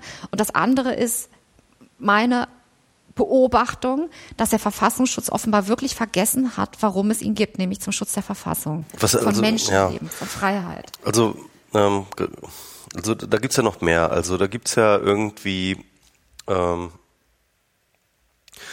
äh, alleine alleine die ganzen Akten, die geschreddert wurden. Ja, also alleine äh, dieses ähm, in irgendwie wenige Tage nachdem tatsächlich die NSU-Zelle aufgeflogen ist ja, mhm. ähm, ging beim Verfassungsschutz und zwar ohne, dass halt tatsächlich dort schon die äh, Connection gemacht wurde zu den Dönermorden mhm. äh, oder damals auch bekannten Dönermorden, also jedenfalls offiziell. Also kurz nachdem einfach diese Zelle äh, entdeckt wurde, ging im Verfassungsschutz die Schredder los. Und Ja. zwar im großen, großen, großen Opera Ausmaß. Operation Konfetti, Bundesamt für Verfassungsschutz in Köln am 11.11. ausgerechnet, hat der ein Referatsleiter im Bundesamt für Verfassungsschutz in Köln den Befehl zum Schreddern von sieben Akten gegeben. Genau. Das ist wirklich äh, die, die Gegenöffentlichkeit, ähm, die es ja Gott sei Dank gibt ähm, bei der Aufklärung der NSU-Morde, dazu zähle ich die Opferanwälte, aber auch die Mitglieder der Untersuchungsausschüsse, die wirklich gute Arbeit leisten, die nennen diesen äh, Schreddervorgang der Akten im Bundesverfassungsschutz Operation Konfetti, 11.11. Köln. Ich meine, Mhm. Das war ja nicht nur, das war nicht nur der nordrhein-westfälische, sondern es Ja. waren ja wirklich, ich glaube, der Thüringer, der, der, ähm, der Berliner und äh, ne, sächsische und so weiter und so fort. Die haben alle im großen Maßstab ähm, angefangen, ihre Akten zu schreddern. Und zwar alle, die zufällig halt genau ähm, und aus unterschiedlichen Blickwinkeln übrigens auf diese NSU-Geschichte gezeigt haben, also schon Anwerbergespräche mit den entsprechenden Personen und solche Sachen, solche Akten, so wurden halt auch geschreddert. Ich glaube insgesamt über 200, ja, also über Ja. die Ja, über, ja, über, über die verschiedenen Verfassungsschutze Schutze hinweg, 200 Akten. Es sind ja auch ganz, ganz viele äh, Verfassungsschutz ähm, Funktionäre, will ich schon sagen, ähm, Angestellte? äh, Angestellte und vor allem auch Chefs gegangen Ja. und abgesetzt worden oder freiwillig äh, gegangen, äh, ohne dass tatsächlich äh, konkrete Anschuldigungen gemacht wurden, Mhm. teilweise. Ja, also die einfach gesagt, so, ich äh, gehe jetzt vorzeitig in Ruhestand oder ich äh, äh, bitte um meine Entlassung Mhm. oder und so weiter und so fort. Also das heißt, also beim Verfassungsschutz ist es ein ganz klarer Fall, dass es beim Verfassungsschutz ein tiefes, tiefes, tiefes Wissen um den NSU Ja. von einer sehr, sehr frühen Zeit gegeben haben muss. Ja, Und dass äh, die Brisanz um dieses Wissen auch immer da gewesen sein muss. Das sehe ich genauso, ja. Und dass ja, und, und, und, und dass äh, dort halt, na klar, natürlich, äh, dort, dort halt Beweise für, für, für Zusammenhänge ähm, versucht wurden, so gründlich wie möglich zu vernichten. Und jetzt fragt man sich, ähm, also und, und, und ganz ehrlich, da glaube ich nicht mehr daran, dass es darum ging, eigenes Versagen zu Nee, eben, ganz genau. sondern das ist wirklich eigene, das ist wirklich eine tiefe Verstrickung. Sehe ich ganz genau. Das ist, es ist eine tiefe Verstrickung und ich denke, äh, in, in manchen Bereichen wird das auch für den Verfassungsschutz selber eine unangenehme Form der Verstrickung sein. Nichtsdestotrotz, diese Behörde existiert nach wie vor. Das ist die Behörde, die uns alle und unsere Internetaktivitäten abhören will. Das ist die Behörde, die dafür gesorgt hat, ähm, dass gegen Netzpolitik letzten Monat äh, wegen Landesverrats ermittelt wurde. Also das ist eine Behörde, die kann man unmöglich unter den gleichen gesetzlichen Bedingungen laufen lassen. Also das, das, das geht einfach überhaupt Ja. nicht mehr. Und also ich habe es eingangs gesagt und ich möchte es auch nochmal irgendwie in, in, in Erinnerung rufen. Es gibt eine Weisungsgebundenheit, und zwar dem Innenminister gegenüber. Und das ist aber eben eine, hm, ja, Juristen sprechen da von einer Fachaufsicht. Das ist nun also keinesfalls so, dass sie jeden Schritt und jeden V-Mann und jeden V-Mann-Führer dem Innenminister vorstellen müssen und der muss das dann abnicken und hat vielleicht sogar eigene wissenschaftliche Assistenz, die ihm beim Überprüfen hilft. Also, hilft. also so ist das gar nicht. Das ist sehr grobmaschig. Es ist intransparent und das einzige etwas größere Gremium, das dem Verfassungsschutz hin und wieder auf besondere Anfrage auf die Finger schaut, ist das Polit ähm, äh, parlamentarische Kontrollgremium, das geheim tagt. Da sind gerade mal die Mitglieder bekannt. Und diese intransparente Verfahrensweise ist meines Erachtens das erste, das allererste, was in irgendeiner Weise gekappt werden muss.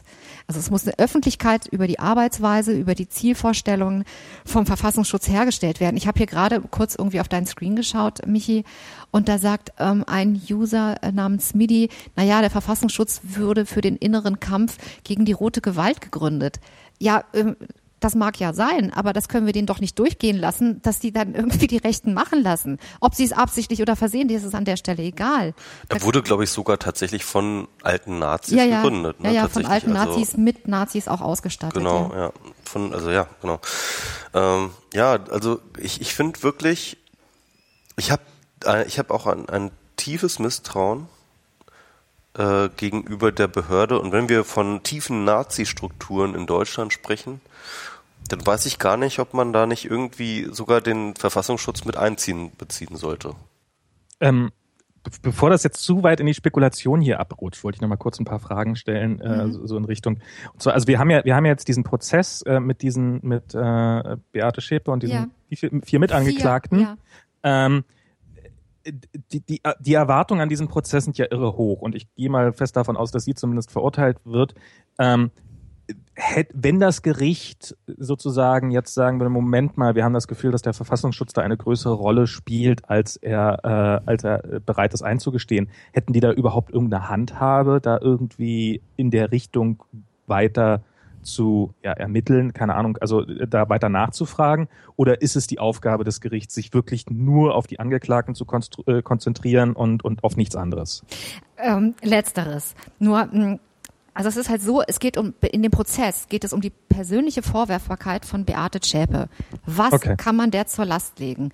Und da hat die Staatsanwaltschaft eine gewisse Vorarbeit geleistet. Also es ist ja irgendwie Mittäterschaft in zehn Morden, schwere Brandstiftung, Sprechstoffanschläge und ganz besonders Bildung einer terroristischen Vereinigung. So. Mhm.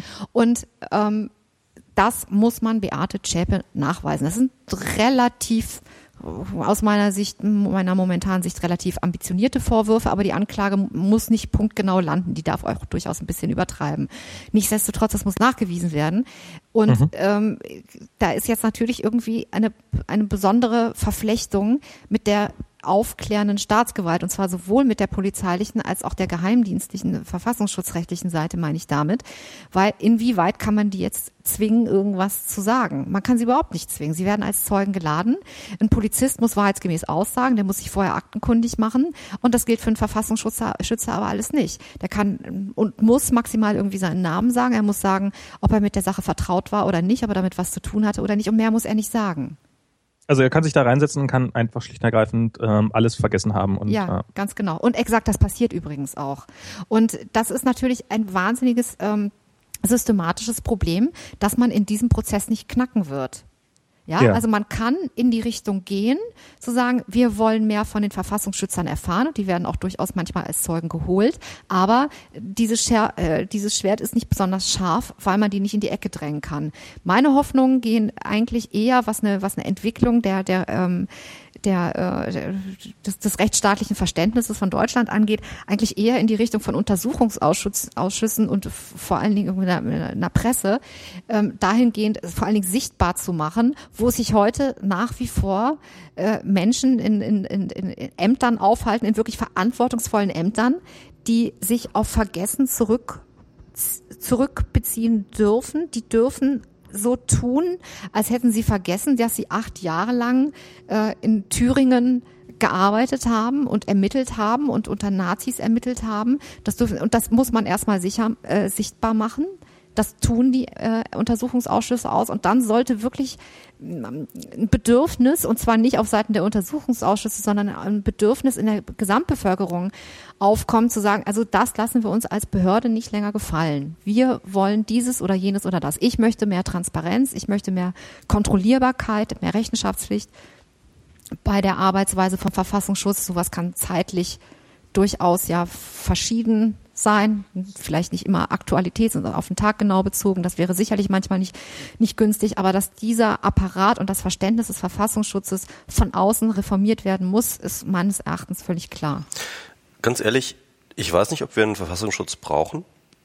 Hm, mir wäre eine polizeiliche Behörde die dann eben auch polizeiliche Transparenzpflichten und äh, Auskunftspflichten hat, sehr viel lieber. Und ich frage mich, warum wir einen Verfassungsschutz brauchen, warum so etwas äh, sozusagen verdeckt passieren muss oder grundsätzlich verdeckt passieren muss.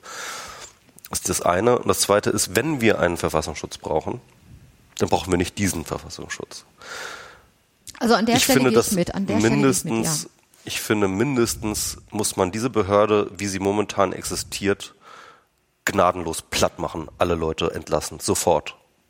Und das Ding, wenn man es braucht, nochmal komplett neu mit ganz neuen Leuten aufbauen, die nicht in der, ähm, äh, die nicht in dem äh, Verdacht stehen, in diesem Netzwerk zu agieren, von dem wir, glaube ich, momentan nicht wissen, was dahinter steckt. Wer könnte das denn machen? Es könnte wirklich, denn? ich habe das Gefühl, das ist der Feind im eigenen Staat, den wir da haben. Das ist in jedem Fall.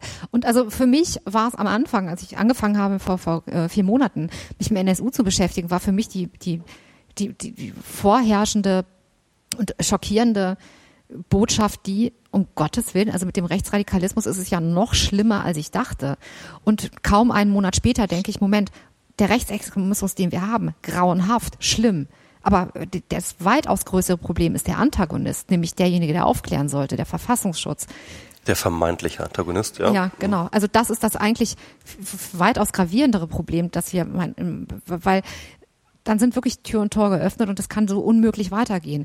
Ähm, auf deine Frage, Max, ähm, zu kommen, wer das machen könnte, ja, also ich meine, das ist natürlich ähm, Kanzlerin, Bundeskanzlerin muss es machen, Justizinnenministerium, das sind neue Gesetze, die verabschiedet werden müssen. Also ähm, das wäre wirklich ähm, sehr. Eine große Koalition würde das hinbekommen. Die würde das hinbekommen, dann müsste jetzt noch der politische Wille da sein. Ich wollte jetzt also im Auge im Augenblick, wenn ich das so, so aus meiner Beobachtung, habe ich so das Gefühl, dass so die, die allgemeine Auffassung ist, naja, wir haben die ja gefasst, das waren diese drei Leute.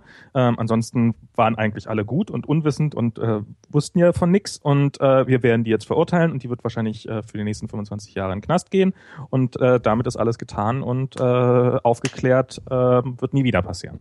So, das ist so bisher mein Bild von diesem ganzen Prozess. Täusche ich mich da? Die Chepe kann das ja jetzt aufklären. Ne? Man- Wenn die jetzt wirklich, ja. wenn die jetzt wirklich hingeht und sagt, ich pack jetzt aus, und sie packt wirklich aus, ne? weil sie weiß doch hundertprozentig von allem, wer auch im Verfassungsschutz dahinter steht, ja, und wer dort irgendwie die Fäden gezogen hat. Ja, aber das ist Spekulation. Wir wissen gar nicht, ob Zschäpe so viel weiß. Also sie war ja kein V-Mann beziehungsweise V-Frau. Also sie wurde nicht geführt beim Verfassungsschutz. Sie ist mal in die engere Auswahl ähm, genommen worden und dann war sie aber irgendwie zu gut befreundet mit Drogen und kam deswegen nicht in Frage. Also es Was, was, was, was, was, was? also ganz, ganz, zu es, es gab es gab den ähm, also man hat Beate Zschäpe ähm, durchaus in den Blick genommen als V-Frau muss man dann sagen vom Verfassungsschutz und hat als sie schon im Untergrund war? Nein, oder, nein, das oder? war vorher. Ach so, das davor. muss so, Ach so. mm, so Okay. irgendwie Ende der 90er gewesen sein, Anfang, Anfang der Nuller. Und dann ist sie aber ähm, als V-Frau dann auch wieder ausgeschieden worden, weil der Lebenswandel ähm, wegen Drogenkonsum und ähnlichem irgendwie zu unsolide schien. Ich weiß bis heute nicht, ob in einem Drogenkonsum überhaupt irgendwas dran ist, aber das war der Ermittlungsstand damals. Deswegen kam sie nicht in Frage. Deswegen würde ich mir jetzt auch nicht den großen Wurf von Schäpe in puncto Verfassungsschutz erwarten. Ähm, es wird, es ist überhaupt müßig, irgendwie, glaube ich, ähm, sein Wohl in das Aussageverhalten von Terroristen zu legen. Also ich glaube, da, da tun wir uns alle keinen großen Gefallen, sondern eigentlich eher irgendwie versuchen, aus den Erkenntnissen, die man bisher so gewonnen hat, und das sind ja nun nicht gerade wenige, also wer- darf hier lügen, wer darf Aussagen verweigern, äh, wieso kommen Untersuchungsausschüsse hier weiter und da nicht, äh, kann man Genau. sich durchaus schon ein bisschen was zusammenbauen.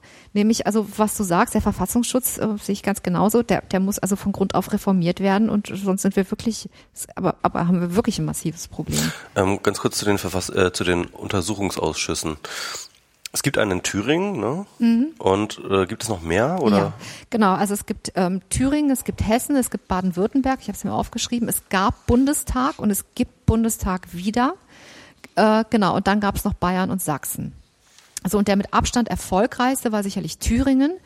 Ähm, unter der Leitung von der Dorothea Marx. Sie hat jetzt ihren zweiten Abschlussbericht vorgelegt. Die hat eine unfassbare ähm, Einzelleistung gebracht. Die hat mit dafür gesorgt, dass in Thüringen ähm, keine V-Leute in dieser Form mehr eingesetzt werden, sondern da sagt man dann eher, also wenn V-Leute dann auf polizeilicher Seite, das ist ein großer Unterschied, ob Polizei Mhm. ähm, V-Leute einsetzt. Ein Polizist ist an das sogenannte Legalitätsprinzip gebunden. Das heißt, wenn ein Polizist Kenntnis erlangt von einer Straftat, muss er die verfolgen. Ein Verfassungsschützer ist ganz woanders unterwegs. Oh. Der ist ja nicht daran Klar. gebunden. Der erlangt, ja Kenntnis, der erlangt Kenntnis von einer Straftat und dann notiert er die und das war's. Und ähm, eben, also diese letztgenannte Variante kommt jetzt erstmal in Thüringen für diesen Bereich nicht mehr vor. Und Bundestag, der erste ähm, ähm, äh, Untersuchungsausschuss im Bundestag fand statt unter der Leitung von Sebastian Edati. Genau, der Edati-Fall ist ja auch nochmal spannend. Ja, genau. Ne? Und also Sebastian Edati hat das hervorragend gemacht. Also ich habe mehrere Protokolle von dem Untersuchungsausschuss ähm, gelesen, wo er Zeugen befragt hat, extrem gut informiert war, eine extrem gute Leitung gemacht hat. Also auch die juristischen Windungen da kannte, von denen ich noch nicht mehr die geringste Ahnung hatte. Das hat er sehr, sehr, sehr gut gemacht. Er hat dann auch den ersten Bundestagsuntersuchungsausschuss abschließen können, tatsächlich mit einem mit einer Bitte um Verzeihung bei den Hinterbliebenen. Und es gab dann auch Hinterbliebene, die dieses, ähm, äh, die diese, diese Bitten um Verzeihen angenommen haben. Also da war auch tatsächlich ein Stück Versöhnung möglich. Und was ich sehr bemerkenswert fand bei, einem, bei diesem Untersuchungsausschuss, andere Untersuchungsausschüsse fallen häufig dadurch auf, dass parteipolitische Agenten im Untersuchungsausschuss weiterverfolgt werden. Und das war bei mhm. dem überhaupt nicht der Fall. Und das ist es gibt große da hat ja hoffentlich auch keiner der großen so Parteien irgendwie seine ihre Aktien drin. Also das wäre ja noch das Schlimmste, so ja. Also wenn jetzt irgendwie die Parteien da auch noch drin verstrickt werden. So. Naja, geheim zu, äh, zu verschleiern, wie sehr, also ich meine, es ist, ist ja ist ja unbequem einfach, wenn du plötzlich dann ein Gesetz herlassen musst und erstmal das so ein bisschen unter den Teppich kehren und sagen, naja, so schlimm ist das jetzt alles nicht. Wir haben äh, Wahlen vor uns oder irgendwie sowas ich kann mir durchaus vorstellen, dass da einige Parteien Interesse dran haben. Ja, okay, stimmt natürlich. Das heißt natürlich, dass du als Regierung deine, deinen Verfassungsschutz nicht unter Kontrolle hast, ne? Genau. Manometer, ey. Aber das scheint ja, das scheint ja äh, laut, laut Aussage von Steffi scheint das ja alles ganz gut zu sein. Ähm, also äh, wohl bemerkt, also Bundestag Thüringen, da gilt okay. das. Ja, also okay. ich würde das jetzt nicht über Hessen sagen. Nicht okay. über Bayern und auch nicht über Baden-Württemberg aus sehr unterschiedlichen Gründen. Aber Bundestag und Thüringen, vor allen Dingen Thüringen, also da, die haben gute Arbeit geleistet. Da gibt es Gespräche, wo äh, Petra Pau von der Linken und mhm. äh, Christian glaub, die ist ausgetreten. mittlerweile Martina Renner, ah. Nachfolgerin, die Linke, ähm, zusammen äh, mit äh, Christian Binninger, ehemaliger, ähm, äh, äh was war denn der, Dozent an der Polizeiakademie, ähm, jetzt äh, Mitglied des Bundesaus, äh, äh, Mitglied des Bundestages im parlamentarischen Kontrollgremium, auch im Untersuchungsausschuss, der Ombudsmann war von der CDU, am gleichen Strang ziehen. Also linke CDU an einem Strang unter der Leitung von Sebastian Edati. Ne, der hat in der Sache wirklich hart gekämpft. Ähm, klar, aber äh, es gibt da überhaupt gar keinen Dissens und alle sind gleichermaßen verblüfft und schockiert, wie es sein kann, dass so viele Staatsbeamten kaum, dass sie äh, zu, ähm, zur Aussage berufen werden, entweder krank werden oder unter Amnesie leiden, was wahrscheinlich das Gleiche ist. Ja, natürlich, ähm, weil der Idati-Fall ähm, ist ja auch bekannt, dass er da irgendwie, ähm, er hat ja ähm, pornografisches Material von minderjährigen hm. Jungen irgendwie eingekauft und am Server von auf Kanada. Das kam dann irgendwann raus. Ähm, äh, das, da, da ist er ja ganz offensichtlich schuldig, hat er sich, glaube ich, ja auch mittlerweile zu bekannt. Ähm, die Frage ist nur, ähm, ob tatsächlich das Herauskommen dieser ähm, Transaktion vielleicht mit äh, seiner Tätigkeit als Vorsitzender dieses Ausschusses zu tun hat. Also, was ich total geil finde, Michi, natürlich wirklich, diese, also, es gibt natürlich diese, du hast diese genauso diese Lust am Spekulieren wie ich. Und ich will dir ganz ehrlich sagen, also so in meinem, in meinem, in meinem wirklich klammheimlichen Lästerstübchen ja. kann ich mir das unheimlich geil vorstellen. Ja, ja? ja, Dass es da so einen wirklich angekotzten, angenervten Verfassungsschutzbeamten gab. Na, ey, diesen Sebastian Edache, Was haben wir über dem? Dem gebe ich jetzt ein Ding mit. Kann man da nicht irgendwas finden? Ja, also diese Stimme habe ich irgendwo. Mhm. Aber das ist egal. Mhm. Weil das wissen wir nicht und das ist wirklich. Das können wir auch nicht rauskriegen. Nein. Insofern ist es auch egal, ja. So, stimmt, und das ja. ist auch wirklich jetzt überhaupt gar nicht irgendwie für den ja, NSU relevant. Nee, Meine und das ist auch nur eine Einzelperson und äh, ja. ja, das darf man auch nicht zu überbewerten, das ist richtig. Nee, klar, aber das ist natürlich was, was man sich sofort fragt. Ja. Oder? Ja, klar.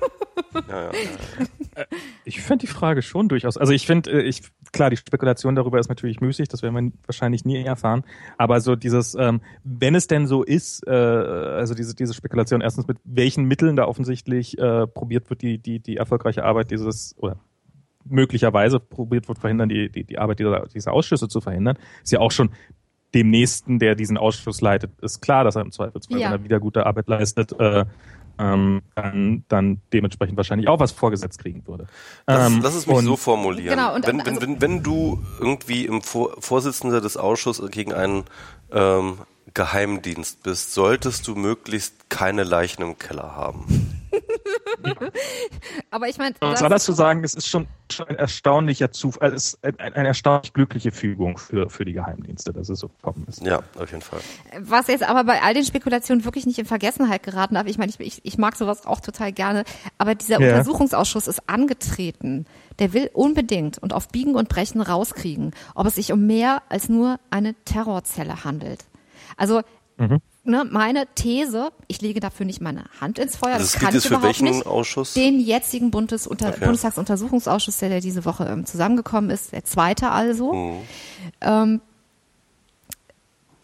die These, die ich vertrete und ähm, mit der sich auch der Bundestagsuntersuchungsausschuss äh, vor allen Dingen befassen wird, ist die, es gibt mehr als ein Terrortrio es gibt auch mehr als ein Terrortrio, das irgendwie radikalisierte Rechte im Osten und auch Westen um sich versammelt hat, sondern die sagen, nein, ähm, es gibt mit der Struktur von Combat 18. Combat 18 ist der militante Zweig von Blood and Honor.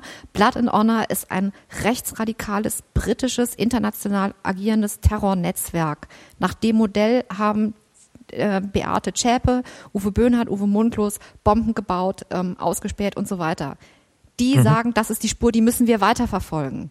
Also, dass es eben nicht nur Sympathisanten und ein paar gute Freunde im rechten Umfeld gab, sondern ein organisiertes System von Rechtsradikalen, das bis auf den heutigen Tag und darüber hinaus intakt ist und Szene intern und darüber hinaus geschützt wird. Und das vor allem auch der, europäisch ist. ist ne? Ja, das ist der Untersuchungsauftrag. Um den geht mhm. es.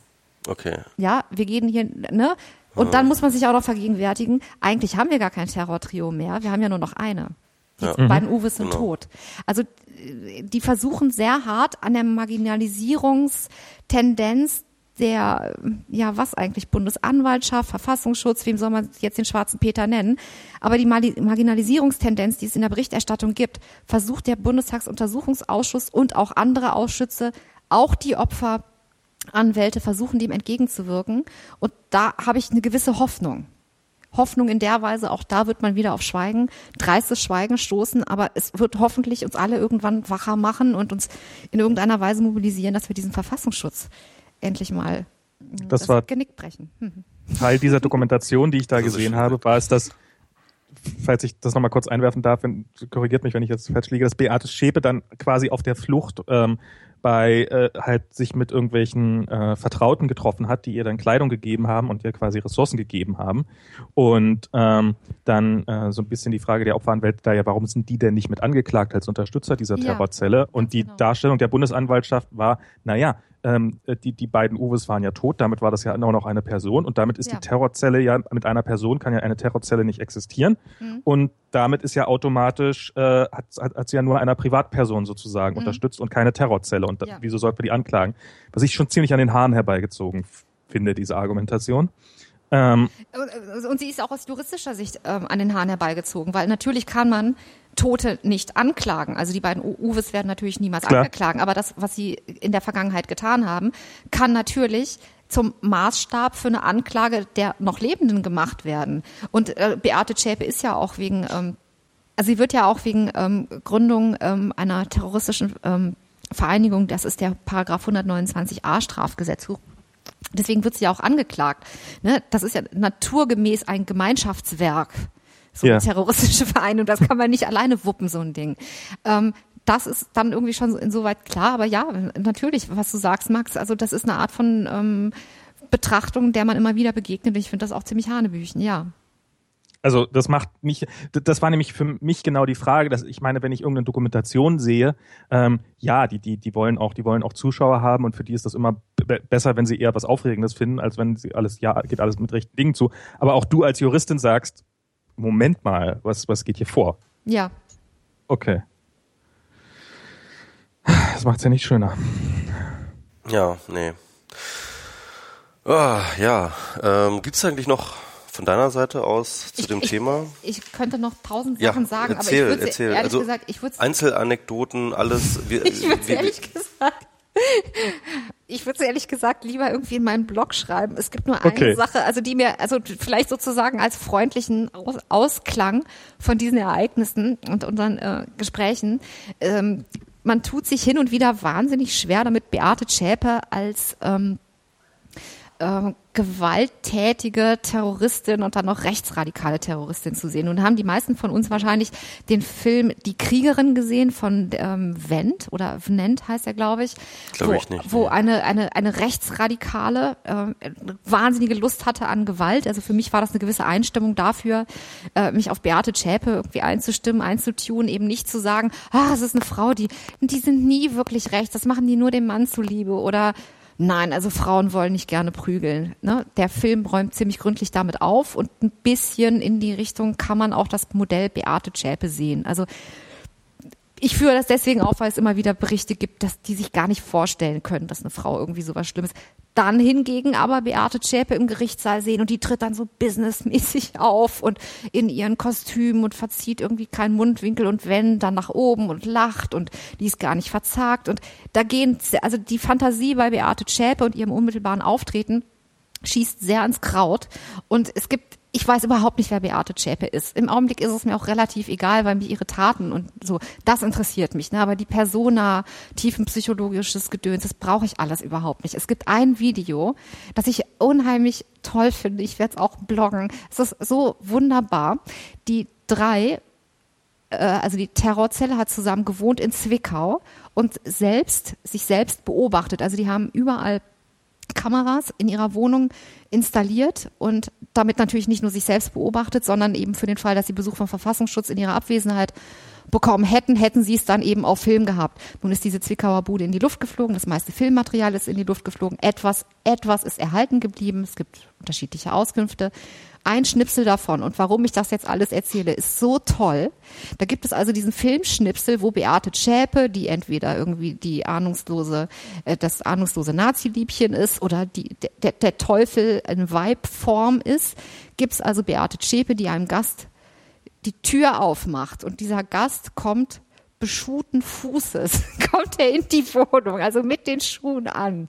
Und dann kommt, also nicht nur, dass Beate Zschäpe dann diesen Typ vor die Tür schickt und da zieht er dann seine Schuhe aus, da holen dann die beiden Uwes, sowohl Kerblech als auch Putzlappen raus. Und dann wird aber aggressiv gegengefeudelt. und dann denke ich mir immer so, das reicht mir als Information von Beate Zschäpe privat erstmal völlig. Also, die, also du meinst, sie hatte die beiden Uwes unter Kontrolle. ja. Ja. Und Sauberkeit war keine unwichtige Nee, das ist ja auch eine Schwester deutsche Tugend. Team. Ja, Ja. genau. Ja, äh, ja, nee, ich finde find das also super spannend. Ja, Sorry. ich War das ein, war das so ein Nazi-Freund, der, äh, mit, Ja, das war ein Nazi-Freund. Vielleicht Oh, hat er super, Pässe also- gebracht oder so. Ja, ja, genau. der, der mit seinen, mit seinen äh, schweren Schuhen da. Oh Gott. genau. Oh Gott, man will's gar nicht. Oh Gott. Okay, okay, also ja, äh, nee, aber das, äh, ähm, ja, also das finde ich auch total interessant. Also nachdem halt sozusagen während der gesamten ähm, Ermittlungen Rassismus eine ganz, ganz wesentliche Rolle dabei spielte, dass die Behörden es nicht auf die Reihe bekommen haben, die richtige Spur zu verfolgen.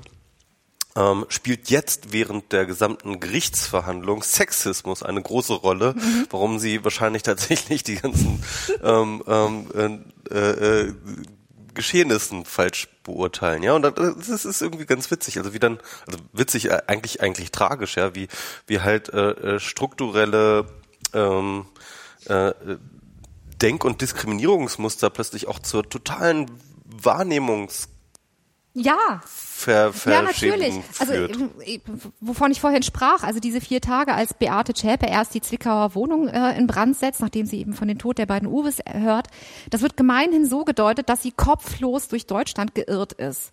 Ja, wo ich dann so denke, ja natürlich, so sind wir Frauen. Also bis unser Nagellack nicht getrocknet ist, rauschen wir total hysterisch durch die Gegend, kopflos. Wir haben kein, das hat nie irgendeinen Sinn, was wir tun. Sie so, sind doch zu rationalem Denken gar nicht fähig. Genau.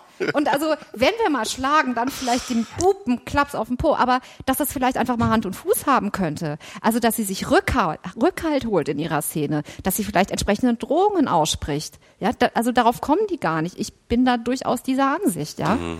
Und ansonsten, ja, meine Güte. Oh, Manometer. Schäpe, ja, ja. ja, ja, okay. Scheiße, jetzt hast du so viele Links auch genannt. Ich, ähm, wir haben jetzt, glaube ich, keine Shownotes, ne? Aber das müssten wir nochmal durchhören, Was ist ich. Show Notes? Also, wo man halt einfach so Links sammelt, vor allem irgendwie zu allem, was man sagt. Ne? Also, Mhm. du, du nennst dieses Video und so weiter und so fort. Weiterführende Quellen. Weiterführende Quellen, ja. Die werde ich euch aber ähm, nachreichen. Das ist kein Ding. Ja, Wow, das, super. Das wäre super. Auf jeden Fall auch deine, dein, dein Link dann zu deinem Blog. Ja, man auf ja, jeden Fall. in jedem Fall. Mhm. Genau. Also weiß ja nicht, wann du die verblocken willst. Also wir werden da relativ äh, hoffentlich zeitnah. Ja, also ich habe ähm, vier weitgehend, ähm, also vier Beiträge weitgehend fertig. Wir haben jetzt Wow. aber über viel mehr gesprochen als das, was ich bereits verschriftlicht habe. So, also so bis zum Wochenende kommen so die ersten vier und dann vielleicht ein oder zwei die Woche so jeweils. Okay, okay. Also nehmt euch am Wochenende nichts vor. Das Ja, genau. Ja. Genau, und also es wird in jedem Fall äh, so sein, dass es Links ähm, zu ähm, Zeitschriften gibt, zu Internetforen, es gibt Links zu einem Blog, das ich jedem ans Herz legen kann, der sich für dieses Thema interessiert. Das heißt nsuwatch.info. Und ähm, dann, wer jetzt nach diesem Beitrag unbedingt noch was sehen will, der sollte sich ähm, auf YouTube das ähm, Video anschauen, das die Gerichtsverhandlung szenisch inszeniert. Das heißt NSU-Prozess äh, das erste Jahr und dann gibt es auch das zweite Jahr. Ach, die, die, Okay. die spielen das nach. Interessant. Die spielen das nach mit Schauspielern. Äh, Komplett? das- ja, 100%? Nee, nicht 100 Prozent. Also da haben ähm, Journalisten und Aber das Drehbuchautoren Protokoll, ne, zusammengewirkt. Aber eben anhand des Protoko Protokolls, das war, was da gelesen wird, ist exakt so passiert. Und ähm, ich kann das nur jedem äh, wärmsten ans Herz ähm, legen, der sich für dieses Thema interessiert und auch ähm, ja, vielleicht mal auch irgendwie erfahren möchte, welche menschlichen Dramen aus sehr unterschiedlichen Richtungen da zusammenfinden. Also auf YouTube gehen, NSU-Prozess, das erste Jahr. Äh, ich glaube, hochgeladen unter anderem von der Süddeutschen Zeitung. Das Okay. müsste dann der Account sein. Da könnt ihr dann euch weiter eingrooven. okay, Wow. spannend. Also für mich klingt jetzt diese ganze, dein, äh, so, so als ob die, die Hoffnung, dass da Aufklärung stattfindet, schon längst einem, äh, einem Fatalismus, äh, der sich äh, in, in Lachen ausdrückt, äh, gewichen wäre. Äh, wenn überhaupt, wo hast du denn auch am ehesten die Hoffnung, dass da Aufklärung kommen könnte in diesem Fall? Also aus dem Prozess können wir uns jetzt wahrscheinlich nicht so irre viel erwarten über die ganzen Hintergründe. Ähm, ähm, diese Untersuchungsausschüsse scheinen da ja noch ein bisschen was in die Richtung zu haben, ja, aber genau. Aber ich, Ah. ähm, also meine Hoffnung liegt ehrlich gesagt darin, dass ich erst, erstens ein komplett anderer Mensch werde, zweitens mich politisch betätige.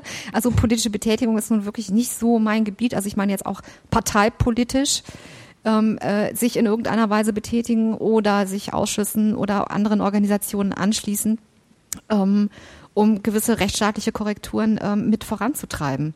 Also sich vor allen Dingen darüber schlau machen, wo sollen die passieren und wenn ja, wer ist dann der geeignete Gewährsmann, wer ist der richtige Verein für mich oder Partei oder was auch immer. Weil also das kann so nicht bleiben. Dieser Verfassungsstaat, so wie er jetzt ist, mit diesem Verfassungsschutz, dieser Dreistigkeit, nicht mit der Polizei, nicht mit Gerichten zu kooperieren, kann unmöglich so bleiben, muss geändert werden. Das wird ähm, der Verfassungsschutz sowieso nicht freiwillig hergeben, wird auch die Politik im Sinne von Kanzlerin, Innenministerium, Justizministerium nicht so ohne weiteres freiwillig hergeben. Also sind wir einfachen Bürger gefordert, uns politisch zu betätigen. Was anderes sehe ich da im Moment nicht. oh oh. Ja, das ist scheiße, ne? Ja, ich sag auch, ich muss auch ein anderer Mensch werden. Aber so ist Ja, Max, du bist ja gut raus, ne? Du bist ja hier. Max, du kommst ja wohl wieder. im Januar, ne? Dann machen, wir das, dann machen wir das hier mal klar hier mit dem Verfassungsschutz. Wenn du Ja, aber also ich meine, wir gackern hier so rum, aber es ist ernst. Also wir müssen schon mal auch, neben Gackern müssen wir dann auch schon manchmal irgendwie eine ernste Tonspur einlegen. nee, da führt kein Weg dran vorbei. Nee, das ist äh, ganz so eine Frage, ja. Ja, also wie gesagt, bei mir war immer noch so ein bisschen die Hoffnung, dass das vielleicht auch ein bisschen äh, aufgegeilt wird von den Medien, äh, die, die, die, die paar Fragen, die es da so Ja, gibt. das Aber- habe ich auch mal gehofft. Aber nein, das ist alles noch viel schlimmer. Oh Gott, okay. Vielen Dank. ja, ja. Aber das spielt alles eh keine Max, sei Rolle, einfach froh, dass du ja eh bald da bist. Sei einfach froh, dass du weg bist. Ja, äh, ach Gott, ja. Ja. Woll- Wollen wir ähm, das Thema jetzt mal abschließen? Ja, Genau. von mir aus gerne. Also ich Hallo? hätte gerne irgendwie eine kurze Pause. Ja, okay, Geht das okay, irgendwie? okay, ja, klar, Okay, klar. Ähm, kann ich noch kurz mit Max ein bisschen quatschen? Ja, genau. Super. Äh, Ja, oh Mann. Ja, spielt ja alles keine Rolle, weil die Welt wird ja eh untergehen demnächst ähm, im Dritten Weltkrieg und dann ist ja eh alles vorbei. Genau, das ja. wurde jetzt ja angekündigt, Dritter Weltkrieg. Ähm, Gibt es eigentlich schon ein Datum? Ich weiß noch nicht, ich glaube, das wird noch überlegt. Äh, es sollte nicht beim Weihnachtsgeschäft kollidieren zu sehr. Ja, ich glaube auch. Also ähm, das darf auf keinen Fall, auf keinen Fall die Umsätze Ja. gefährden. Ähm, Ich habe ich hab ja deine Postings auf Facebook, äh, die sind ja hoch verbreitet worden, die du da äh, gepostet hast, zu diesen Paris Attacks. Ich wusste gar nicht, dass das so ein Hashtag hat. Ähm, Ich habe hab das auch gar nicht gehashtagt. ja, aber äh, nee, aber so Paris Attacks. aber das- Ähm, aber ähm, ich, ich finde, ich, also ich meine, über das Ereign- Ereignis an sich braucht man ja wahrscheinlich nicht so viel zu sagen. Das wird ja sicherlich jeder doch mitbekommen haben. Und zwar ist zwar besser als ich. Äh, Eventuell sollten wir schon davon ausgehen, dass Leute vielleicht auch in, zum Beispiel, wie, wie Tim Pridloff ja immer sagt, irgendwie in äh, 100 Millionen Jahren dieser, wird dieser Podcast so. noch gehört werden. Und dann wird man das gar nicht mehr einordnen. Im Jahr 2015 ereignete sich. Genau. Äh, Ereignete sich ähm, der zweite Anschlag in Paris ähm, nach, äh, im- ich glaube im Januar war das. Ähm, Im Januar war diese Charlie Hebdo-Geschichte und jetzt halt im ähm, November ähm, diese viel, viel größere Anschlag, äh, ich glaube insgesamt sieben unterschiedliche Aktionen, die gleichzeitig in Paris äh, vollführt wurden. Ähm, ein, ein, ein Musiksaal wurde gekidnappt und dort in die Menge geschossen. Es wurde in verschiedene Cafés ähm, äh, wahllos in die Menge geschossen. Es wurden mehrere Bomben, äh, Selbstmordattentäter Attentäter haben sich in die Luft gesprengt, versucht vorher in ein Stadion zu kommen, in dem ein Länderspiel stattfand, äh, unter anderem mit deutscher, deutscher Beteiligung. Ähm, das Spiel, nicht die. das Spiel, ja Anschläge. genau, die Anschläge nicht. Ja. Ähm, das Ganze wurde jetzt mittlerweile äh, ermittlungstechnisch zurückgetrackt auf den Islamischen Staat ähm, oder wie man jetzt heutzutage neumodisch sagt, Daesh. Hat sich dazu bekannt, ne? Genau, die haben sich auch dazu bekannt. Relativ schnell. Wobei das. Wobei man noch nicht genau weiß, äh, also das ist wohl schon irgendwie auch eine relativ autonom agierende Zelle, die aber irgendwie trotzdem äh, sich mit syrischen ähm, IS-Leuten auch abgesprochen hat. Man so genau, so genau weiß man es auch noch nicht, glaube ich, ähm, wie das, wie das org- organisatorisch aussieht. Aber auf jeden Fall, ja, also äh, eine sehr, sehr tragische Geschichte. Und ich muss ganz ehrlich gestehen, also das ist jetzt, jetzt sozusagen gerade, weiß nicht, drei, vier Tage her. Es war jetzt am Wochenende, am Freitag war das, ähm, also ja schon fünf Tage her. Ähm, es hat mir, es hat mich wirklich nachhaltig kaputt gemacht. Ich war wirklich, wirklich äh, die letzten Tage richtig, richtig scheiße drauf. Ähm, deswegen. Und ähm, ähm, ja, also es hat mich schon mitgenommen. Und äh, Mhm. ich weiß nicht, wie es dir ging. Wie hast du das Also- mitgekriegt? Na, ich habe das, ähm, äh, ich war im Büro, als, als das losging, ähm, weil wegen der Zeitverschiebung, neun Stunden. Das heißt, das war hier irgendwann, ich weiß nicht, wann ging's los, gegen 23 Uhr oder sowas. Und äh, halt dementsprechend war das dann irgendwie mittags und, und, und ich habe das quasi alles relativ live mitverfolgt, ähm, so auf den üblichen Kanälen und wie es immer mehr wurde und immer mehr und immer mehr. Und ähm, ich habe es bewusst vermieden, irgendwelche Bilder dazu zu sehen. Also ich habe keine Videos gesehen oder sowas, weil ich, ähm, weil ich brauche, ich glaube, ich brauche diese Bilder nicht, um mir vorzustellen zu können, wie, wie, wie furchtbar das ist, wenn man in irgendeinem Konzertsaal ist und wahllos in die Menge geschossen wird.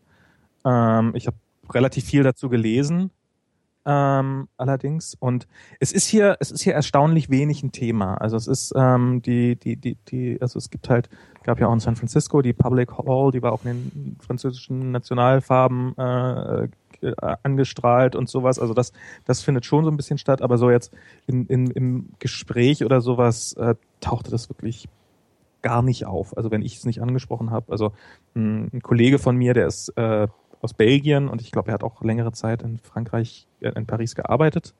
Ähm, den hat das natürlich alles persönlich nochmal viel stärker getroffen, aber ich habe so das Gefühl, so äh, darüber hinaus ist das, also zumindest wird nicht darüber geredet, sagen wir es so. Äh, wobei das scheint ja generell so eher so der Fall zu sein. Aber ähm, was, was mich, was mich am meisten, äh, also was, was mich am nachhaltigsten verstört an dieser ganzen Situation, ist gar nicht so sehr das Ereignis an sich, ähm, sondern dieser, dieser, dieser Automatismus, der jetzt einzusetzen scheint, wie ähm, die, die Eskalation, die für mich aus meiner Perspektive relativ klar von den äh, Attent oder sehr klar von den Attentätern erwünscht ist, auch tatsächlich stattfindet. Also wie, wie, wie, wie, wie dieser Anschlag dazu führt, dass äh, das Vertrauen, dass das die pauschalisierte, die Moslems sind doch an allem schuld, dass wie, wie das zunimmt, wie mal eben irgendwelche Städte von Frankreich bombardiert werden, so quasi als Vergeltung, ähm, ähm, in denen ja sicherlich auch nicht nur IS-Attentäter äh, sind, sondern durchaus auch Kinder. Ähm, und, und, und ich finde diesen, diesen, diesen, diese Lawine, die sich da so, diese, die sich da so langsam löst und man zugucken kann, aber man, und, und man weiß, wie die Mechanismen sind, aber irgendwie hat man das Gefühl, dass sie trotzdem unvermeidlich zu sein scheinen. Das ist, äh, das ist das, was mich gerade am meisten stört. Ja. Oder das heißt stört. Also ähm, ratlos lässt. Weil ähm, und, und, und mit welchem unfassbaren Tempo das halt äh, Wasser auf die Mühlen die, derjenigen waren, die halt, äh, und, und sie das ja auch, auch gerne einsetzten, die, die, die, die schon immer gegen, gegen die da waren, so nach dem Motto. Also dieses, ähm, wie der, das war ja keine 24 Stunden später, verlangt der Polizeigewerkschaftschef, dass die Vorratsdatenspeicherung ausgedehnt werden müsse, obwohl sie ja diesen Fall offensichtlich nicht verhindert hat. Ähm, es ist ähm, äh, wie, wie, wie, wie dadurch Peggy da Zustrom gewinnt, dass da halt irgendwo was stattfindet und ähm, und dann auch war ja, war das gestern dieses Länderspiel oder vorgestern? Vorgestern war das, ne? Heute. Ho Heute sollte auch ein Länderspiel. Nee, Gott, nee, gestern stimmt, du hast recht. Gestern, gestern war das ja, äh, wo dann plötzlich dieses Länderspiel, wo man sieht, also wo, wo ich im Nachhinein vermuten würde, das war einfach ein Fehlalarm. Sie haben da zwar irgendwie äh, wenn ich das richtig mitgekriegt habe, in irgendeinem ICE. Hannover, äh, genau, ja, genau. In Hannover haben sie ein Gepäckstück gesprengt oder sowas. Ähm, ich glaube. Es gab auch Hinweise von den französischen Behörden. Ja, ja, es, es gab auch Hinweise, ja. das, das, das ist schon klar. Also ich, ähm, ich, ich will jetzt gar nicht sagen, dass da, ähm, dass da, also ich, ich will da gar keine Schuld oder sowas oder, oder Versagen vorwerfen, sondern einfach, ähm, wie, wie blank die Nerven da jetzt offensichtlich gerade liegen, gerade in Europa. Also ich meine, heute, dann sind ja noch irgendwie zwei Flugzeuge mussten noch umdrehen gestern Abend die auf dem Weg nach Paris oder von Paris waren, äh, wegen Bombendrohungen. Also das ist ja, das, das macht ja so den Eindruck, als ob das erstmal nicht abnehmen würde, sondern dass das jetzt erstmal so weitergeht. Und ähm, ich bin fast geneigt zu sagen, nach dem Anschlag ist vor dem Anschlag. Und ähm, dass das jetzt nicht das Ende war, sondern dass das wiederkommen wird. Und ähm, ich ich fürchte, die Konsequenzen daraus werden katastrophal sein. Nicht nur, nicht nur die direkten, dass viele Menschen sterben bei diesen Anschlägen, sondern dass, äh, dass, dass, dass die Welt sich in einen, äh, in einen, in einen, dass wir, ja, dass wir einen schlimmen Krieg erleben werden, mal wieder. Also das äh, geht mir e, wirklich echt äh, ziemlich genauso. Also ich hatte, ähm,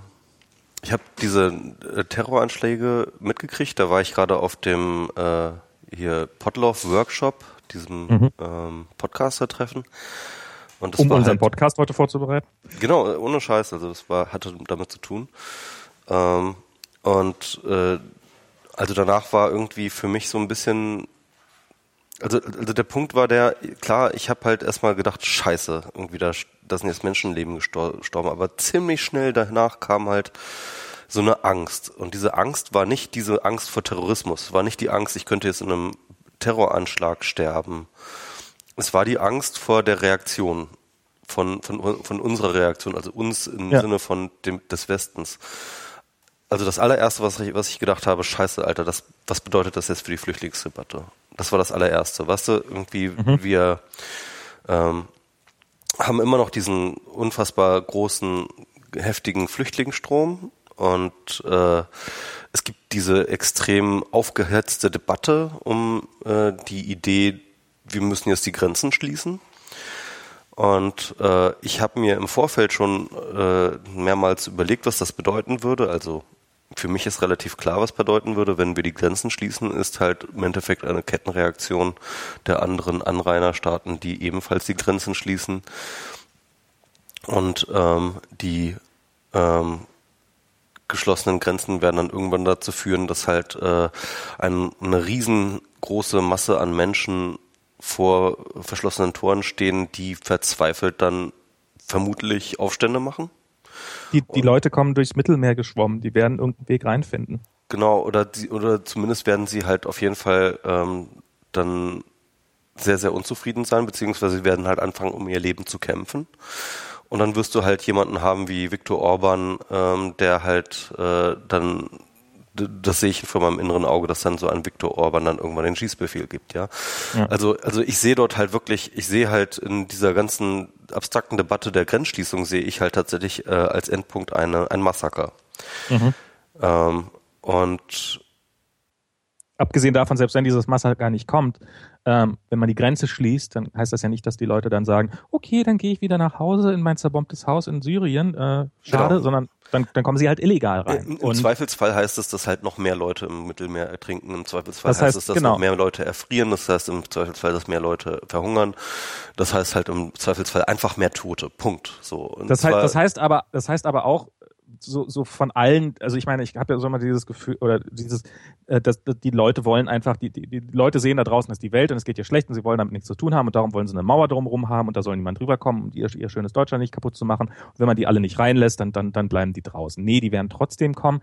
Äh, es wird halt noch weniger, sie werden halt nicht irgendwie, sie werden keinen offiziellen Prozess haben. Das heißt, sobald sie erwischt werden, werden sie wieder abgeschoben werden. Das heißt, sie äh, müssen sie werden in die Illegalität gezwungen, sie werden im allerbesten Fall schwarz arbeiten müssen, um überhaupt sich irgendwie am Leben erhalten zu können.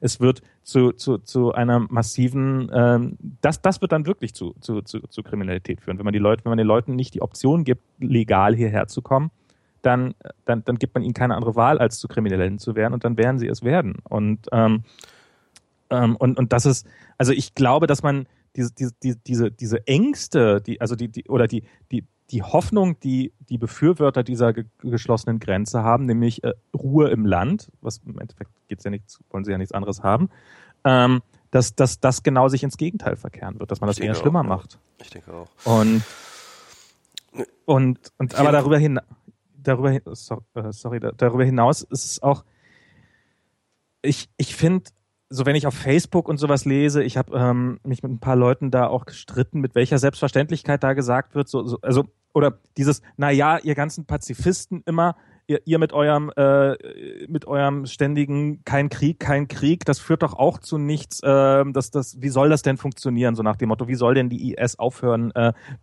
warum soll man die denn nicht bombardieren?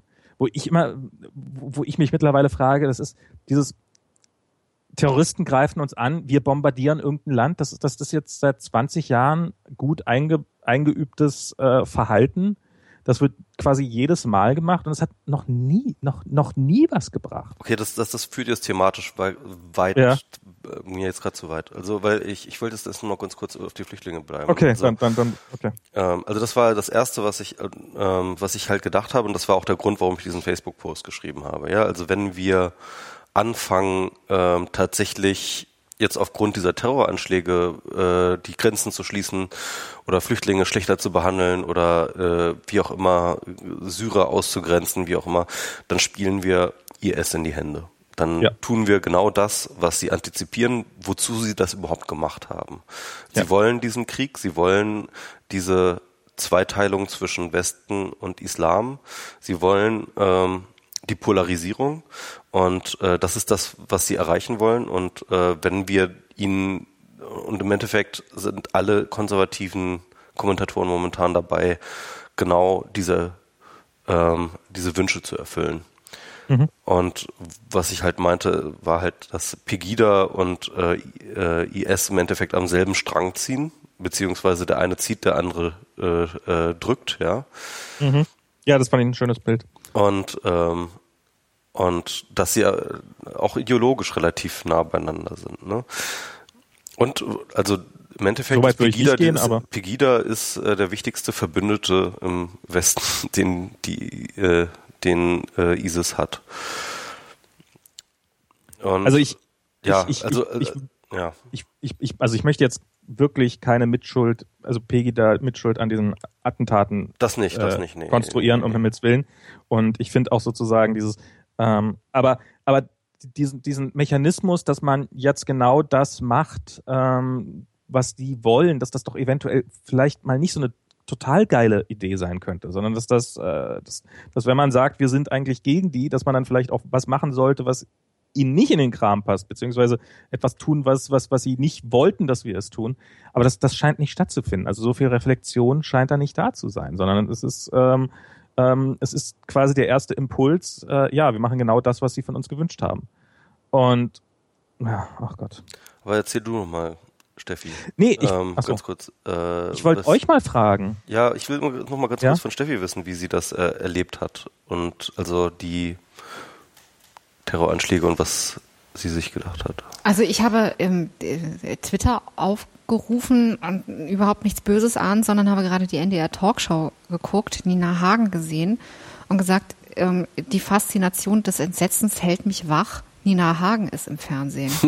und in der gleichen Minute merke ich, wie gut mein Tweet für was ganz anderes passt, nämlich Paris Attacks, die ich bis dahin wirklich nicht zur Kenntnis genommen habe. Ich dachte, Ach, du wusstest das ich nicht? Ich wusste das gar nicht. Das war irgendwie ganz, was heißt ganz spät, aber irgendwie elf, halb zwölf abends oder so, als ich dann meine Timeline gelatscht bin und wirklich nichts gelesen habe, sondern so brutal selbstreferenziell über Nina Hagen, dachte irgendwie unbedarft lästern zu können und dachte, um Gottes Willen, das darf doch wohl nicht wahr sein. Und dann als nächstes, ähm, ich habe mal ähm, eine ganze Weile her ein Praktikum in Paris gemacht, wahnsinnig geile Zeit da auch gehabt, äh, schon eine ganze Weile her, habe da gelebt, drei Monate in La Défense. Es ist ein Bezirk von ähm, Paris jenseits der Seine, also da muss man so nach Osten, äh, Quatsch, nach Westen, Westen, Westen und dann über die Seine und dann ist man da. Also La Défense, da habe ich gelebt, da habe ich auch gearbeitet, eben drei Monate. Und das Erste, was ich dann eben geschaut habe, nachdem ich realisiert habe, in es gibt jetzt offenbar gerade sechs Kampfstellungen. Äh, was passiert da? Und dann war ich irgendwie auf so eine total schizophrene Art beruhigt, äh, dass da jetzt gerade nichts ist. Und dann habe ich mir die Karte genauer angeschaut, wo jetzt gerade, und das ist halt das Irre und das Entsetzliche gewesen, dass man auf Twitter live mitverfolgen konnte, wo jetzt gerade Schießereien laufen, wo gerade Tote und Verletzte entstehen. Was ich eine wahnsinnig harte Diskrepanz von Aktualität und, und äh, Machbarkeit fand. Also einerseits erfährt man ganz viel und erfährt aber auch zugleich viel, sehr viel darüber, dass man nämlich überhaupt einen Scheißdreck machen kann mit dieser mhm. Information. Mhm. Fand ich sehr hart. Und dann war das eigentlich, als ich da äh, mir diese Paris-Map angeschaut habe mit den aktuellen Schießereien und ähm, Geiselnahmen und so, war das, waren das einfach die Orte, an denen ich unterwegs war. Also ich hatte sofort irgendwie Eindrücke, Erinnerungen, Erfahrungen. Da war ich mit dem unterwegs, da ist ein Museum. Ach, da war ich doch mal spazieren und so. Also das Zehnte und elfte Arrondissement. Ja, und das war sehr, ja, schon, schon sehr präsent natürlich, klar. Mhm. Ja, krass. Ja. Ja, aber, aber jetzt, falls ich euch, wo ich euch beide gerade mal so, sozusagen da habe, ich, ich habe ja, ich habe ja kein Bild davon, wie, wie, wie das eigentlich diese Flüchtlingssituation sich quasi auf euren Alltag auswirkt. Hat, hat das überhaupt irgendwelche, also wie, wie nehmt ihr das wahr, diese ganze Flüchtlingsproblematik? Ähm, seht ihr davon was im Alltag? Ähm, ähm also sucht ihr danach? Ich, ich insofern, als dass ich durchaus schon mal das ein oder andere Mal am Lageso war, also dem Landesamt für Gesundheit ähm, und Soziales in Moabit da geholfen habe. Also das ist irgendwie insofern, hat es was Selbstverständliches in meinem Leben. Wenn ich jetzt zum Beispiel gerade irgendwie, äh, ich muss jetzt mal so ein total doofes Mädchenthema reinbringen, gerade Klamotten aussortiere, dann ist das immer mit Blick darauf, okay, und wenn ich das nächste Mal zum Lagi so gehe, was können die Kinder anziehen, was können die Frauen anziehen, was ist jetzt für dieses Wetter geeignet? Ähm, äh, man geht dahin, oder ich jedenfalls, ähm, man hilft irgendwie bei Essensausgabe. Es ist total popelig, das ist überhaupt gar nicht irgendwie was Großartiges, was man da macht, sondern man stellt da irgendwie seine zwei Hände, die man hat, zur Verfügung für ein, für ein paar Stunden, packt mit an und kommt einfach irgendwie sehr deutlich in Berührung mit der Not, äh, aus der diese Menschen da irgendwie fliehen. Und es ist ja inzwischen auch kalt. Sie sind da, sie haben Hunger, also da wird sich durchaus um Essen gerauft, nicht schlimm, nicht, dass man Angst haben muss, überhaupt nicht. Aber man sieht, die Menschen sind in Not, sie haben Hunger und sie frieren und sie müssen scheiß lange auf Bearbeitung warten. Es gibt nach wie vor zu wenig Bearbeiter. Und ähm, so, das ist so der eine Zweig an Eindrücken, den ich habe. Das sind, wenn man so will, die Eindrücke, die ich mir freiwillig hole. Ansonsten fühle ich mich jetzt hier in Berlin keineswegs überrannt von äh, Flüchtlingen. Im Gegenteil, letzte Woche hat äh, vor meiner Haustür Bergida, der Berliner Abzweig von Pegida, demonstriert. Also da hätte ich gern drauf verzichtet. Also, ich weiß nicht, allein in meiner Sichtweise ungefähr 100 Polizisten und 20 Einsatzwagen. Und das ist jetzt nur der kleine Ausschnitt, den ich gesehen habe. Ich bin da nicht mit, marschiere sowieso nicht. Ich habe nur von einem bestimmten Punkt aus, an dem ich mich sicher gefühlt habe, äh, den, den letzten Rest der Demonstration beobachtet und habe gedacht, aha, das, sind, äh, das ist also der Aufwand, den wir als Rechtsstaat betreiben, damit ein paar versprengte, verlorene äh, rechte bis rechtsradikale Seelen ihre Meinung kundtun können. Das kann ja wohl nicht wahr sein. Also ich hm. fand es irgendwie, also das war ein Moment, wo ich dachte, äh, das, ist, äh, das geht ganz schön weit. Also so im Alltag merkt man wirklich gar nichts davon? Nee. Oder, oder wenn man genau hinguckt, sieht man es dann oder, oder wirklich gar nicht? Nee. Man muss da schon zu den entsprechenden Orten hingehen. Also es gibt natürlich äh, Auffanglager, äh, auch hier Klar. in ähm, Neukölln. Äh, in Tempelhof wird äh, groß was gebaut und äh, aber da muss man schon hinfahren, dass man das sieht. Ne? Und okay. klar, irgendwie vom Lagi so, da äh, stauen sich die Leute und äh, da zelten die Leute. Mhm. Ähm, aber ich bin jetzt auch relativ weit weg von Moabit. Mhm. Ähm, ja, also ich habe halt auch gedacht, irgendwie ich will irgendwas tun und ähm, habe dann irgendwie rumrecherchiert und äh, wollte dann eigentlich beim BBZ, die machen so auch Flüchtlingsbetreuung für, machen, einerseits geben die Sprachkurse, andererseits geben sie, ähm, machen sie sozusagen Betreuung von minderjährigen, ähm, unbegleiteten Flüchtlingen, wie das heißt, ähm, dass man für die halt, keine Ahnung, Dinge organisiert, dass man ja, Behördengänge. So so Behördengänge, solche Sachen genau organisieren die. Ähm, da, da hatte ich mich gemeldet als Freiwilliger, jetzt mache ich aber deren Website. Siehst du? Ja, so ist halt irgendwie. Das ist jetzt, ich habe dann jetzt ähm, nicht so viel direkt mit Flüchtlingen zu tun, sondern eher so mit ähm, ja, schlechtem HTML-Code. Aber ähm, ja, ich, ich frage darum, weil ich so, wenn man so, wenn man so die, die, die Berichterstattung darüber liest, da hat man ja doch das Gefühl, dass quasi dass das schon, dass das, also so dieses, man, man hört ja dieses, das Land ist damit überfordert und weiß der Teufel was und, und ich dachte, dass man so, so wenigstens ein bisschen was davon, also das, also dass, dass da keiner überfordert ist, das, das ahnte ich schon, aber dass es wenigstens so ein bisschen im Alltag spürbar ist, dass es, äh, so, das, aber wenn das wirklich gar nicht da ist. Also naja, also ich meine, wenn ich jetzt Flüchtling wäre, würde ich was anderes sagen. Und wenn ich, Natürlich. Be wenn ich Behördenmitarbeiterin meinetwegen im Jobcenter wäre oder am Lage so, würde ich auch was anderes sagen.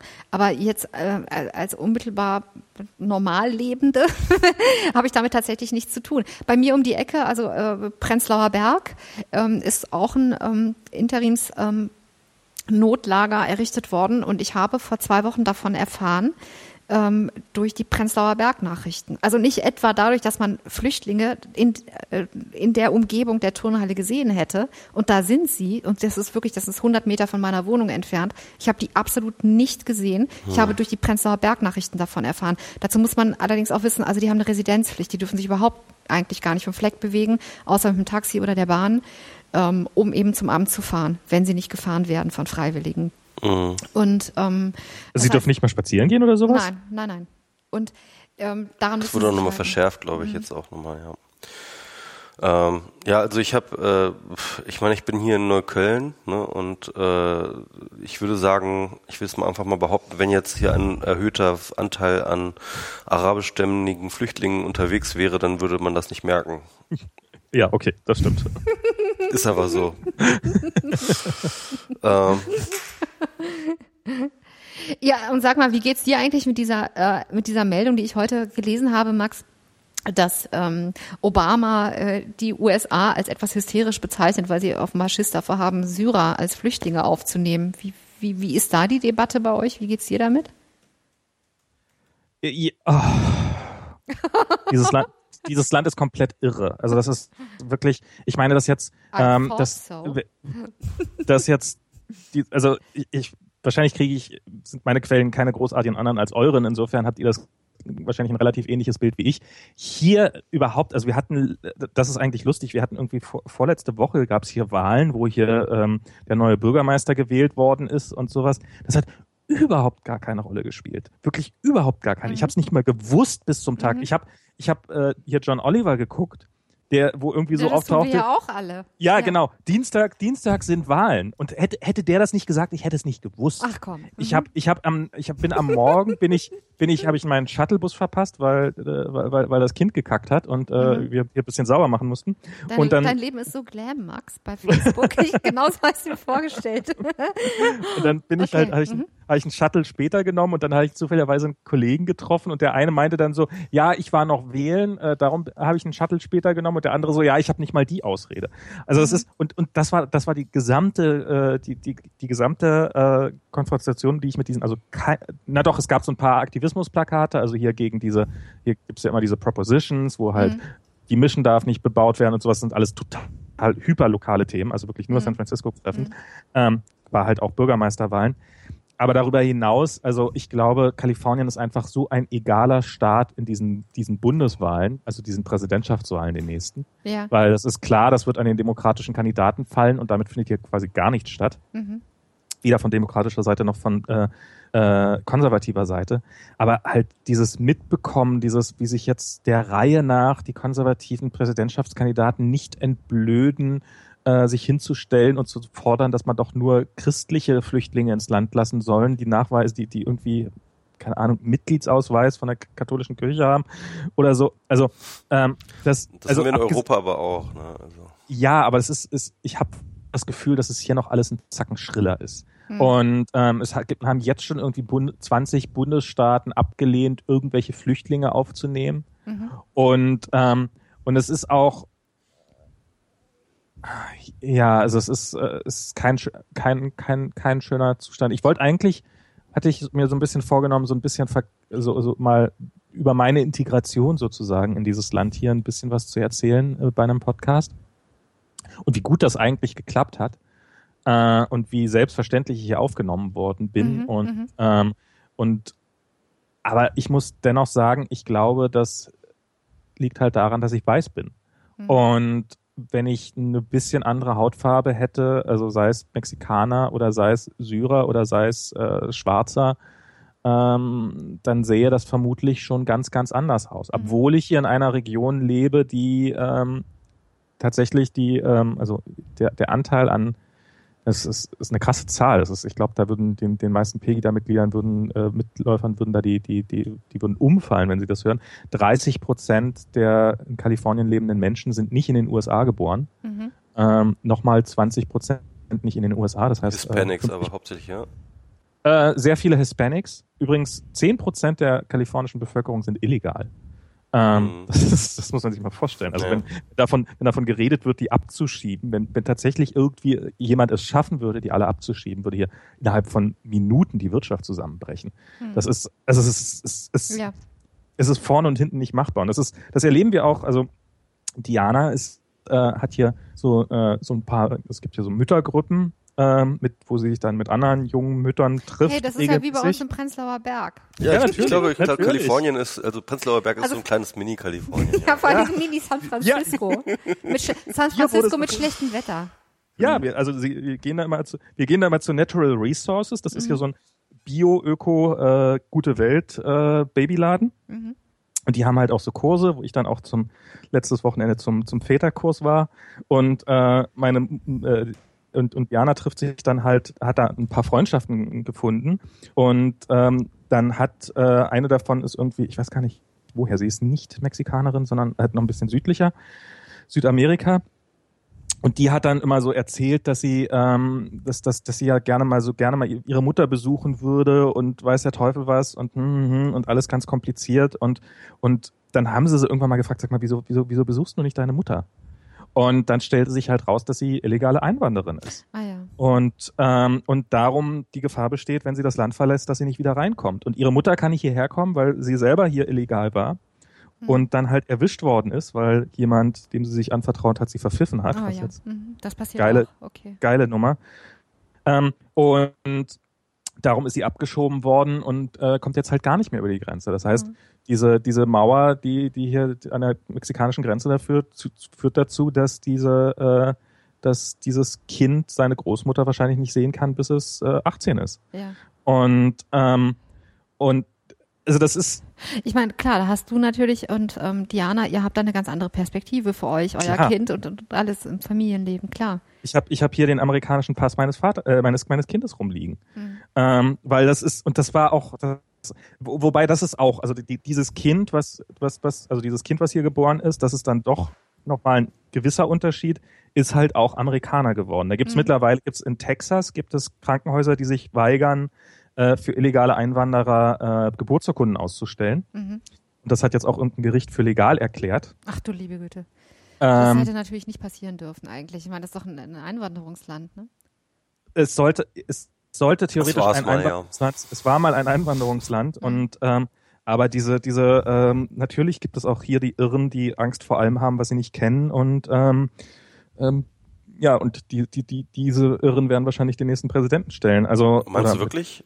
Ich weiß es nicht, keine Ahnung. Ich, also ich, äh, ich, ich, ich, ich hoffe nicht. nicht dran. Ich glaube da nicht dran. Ich glaube, der Trump, den finden gerade viele lustig. Und äh, der wird sicherlich auch der Präsidentschaftskandidat der Republikaner Na, Aber- da bin ich mir nicht so sicher, Nee? Ob er das schafft. Also ob, ob sie so irre sind, das weiß ich auch noch nicht. Ja, nun, also, Also äh, Kalifornien wurde bis vor gar nicht allzu langer Zeit regiert von Arnold Schwarzenegger, also von Das- wegen irre. Also, Und dann noch ein Doppelleben, meine Güte. Also äh, dem ist einiges zuzutrauen. Ne, äh, ja. Aber also es ist, es ist, ähm, also auf der einen Seite ist dieses, ist es halt unfassbar, mit welcher Selbstverständlichkeit hier auch, ähm, gerade hier auch ähm, äh, Hispanics und Inder und alle, alle Nationen eigentlich zusammenleben und, und wie gut das auch funktioniert. Ähm, auf der anderen Seite bestehen aber ähm, wahrscheinlich nicht so sehr wegen der Leute, die hier leben, sondern der Leute, die halt wie so oft äh, mit, mit, dieser, mit, diesen, mit diesen Einwanderern eh nichts zu tun haben, äh, es bestehen dann sehr große Ängste und denen wird dann halt äh, beigegeben und da wird dann halt äh, entsprechend agiert. Und ähm, dieses eben, dass diese Bundesstaaten da ablehnen, irgendwelche Flüchtlinge aufzunehmen, ich meine, ähm, schäbiger kann man es ja wirklich nicht mehr machen. Mhm. Ähm, und aber ja, das ist offensichtlich ähm, der Stand des äh, konservativen Christentums in den USA im Jahr 2015. Mhm.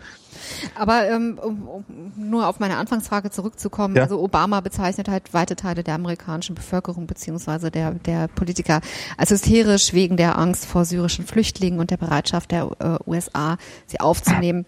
Also es ist tatsächlich eine politische Agenda, also Wahlkampf.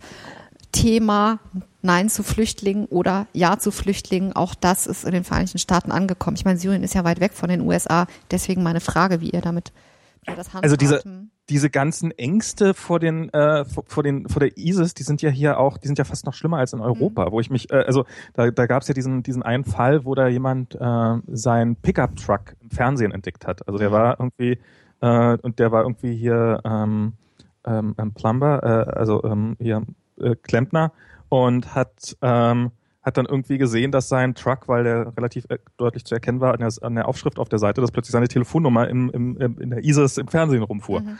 Und ähm, also die, diese Angst, da, die, diese Para, also ich, ich habe ja immer das, Gef- Angst, das Gefühl, dass Angst wird umso schlimmer, je, je abstru, also je, je, je abwegiger das ist. Also die Angst, morgens auf dem Weg äh, äh, in einen Autounfall zu geraten, die ist relativ gering, aber die Angst davon, von einem, äh, von, von einem Araber erschossen zu werden, obwohl man irgendwo im mittleren Westen wohnt, wo es von Araber nicht freiwillig hingehen würde, ähm, nicht mal zum Erschießen, ist offensichtlich relativ stark ausgeprägt. Ja, Mhm. aber Das ist ja, siehst du ja auch in Deutschland, also dort, wo der Ausländeranteil am geringsten ist, ist die Angst vor Ge- Genau. äh, Ausländern am größten. Ja. Ich finde das übrigens überhaupt gar nicht gut, dass wir das so mm, politically correct ausdrücken, nämlich äh, das mit Angst bezeichnen.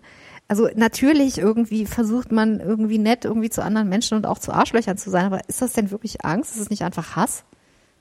Ich, ich würde sagen, es ist Hass, es ist Ablehnung, es ist lass mich in Ruhe, stör mich verdammt nochmal nicht in meinem Leben, du syrischer Wurm. Das ist das doch eher, nicht äh, oh Gott, ich habe Angst vor einem Syrer, er könnte zur IS gehören. Ich glaube, das ist, da wird Nee, aus einem nee, ganz anderen emotionalen Rohr geschossen. Also einfach Also das, das, das war, also äh, sicherlich gibt's die auch, das glaube ich sofort. Aber ich würde doch sagen, dass, also mein Gefühl ist es, dass immer, ähm, dass, dass man, man hat, also diese, äh, ich, ich glaube, diese Angst und diese, diese Ablehnung des Fremdens, das ist erstmal was relativ Natürliches. Das, haben- würde ich auch sagen, ja. Das Mhm. kriegen Kinder irgendwie mit sechs oder sieben Monaten, kommt das wohl oder sowas. Also das ist so. Und jetzt kann man sich entweder kann man daran arbeiten, um diese Ängste zu überwinden, oder man ist zu faul dafür und dann sucht man sich halt eine Begründung, warum das ja eigentlich der bessere Weg ist. Warum man ja eigentlich alles nur richtig macht, wenn man diese Angst hat. Und wenn man und warum man nichts dagegen äh, äh, arbeitet.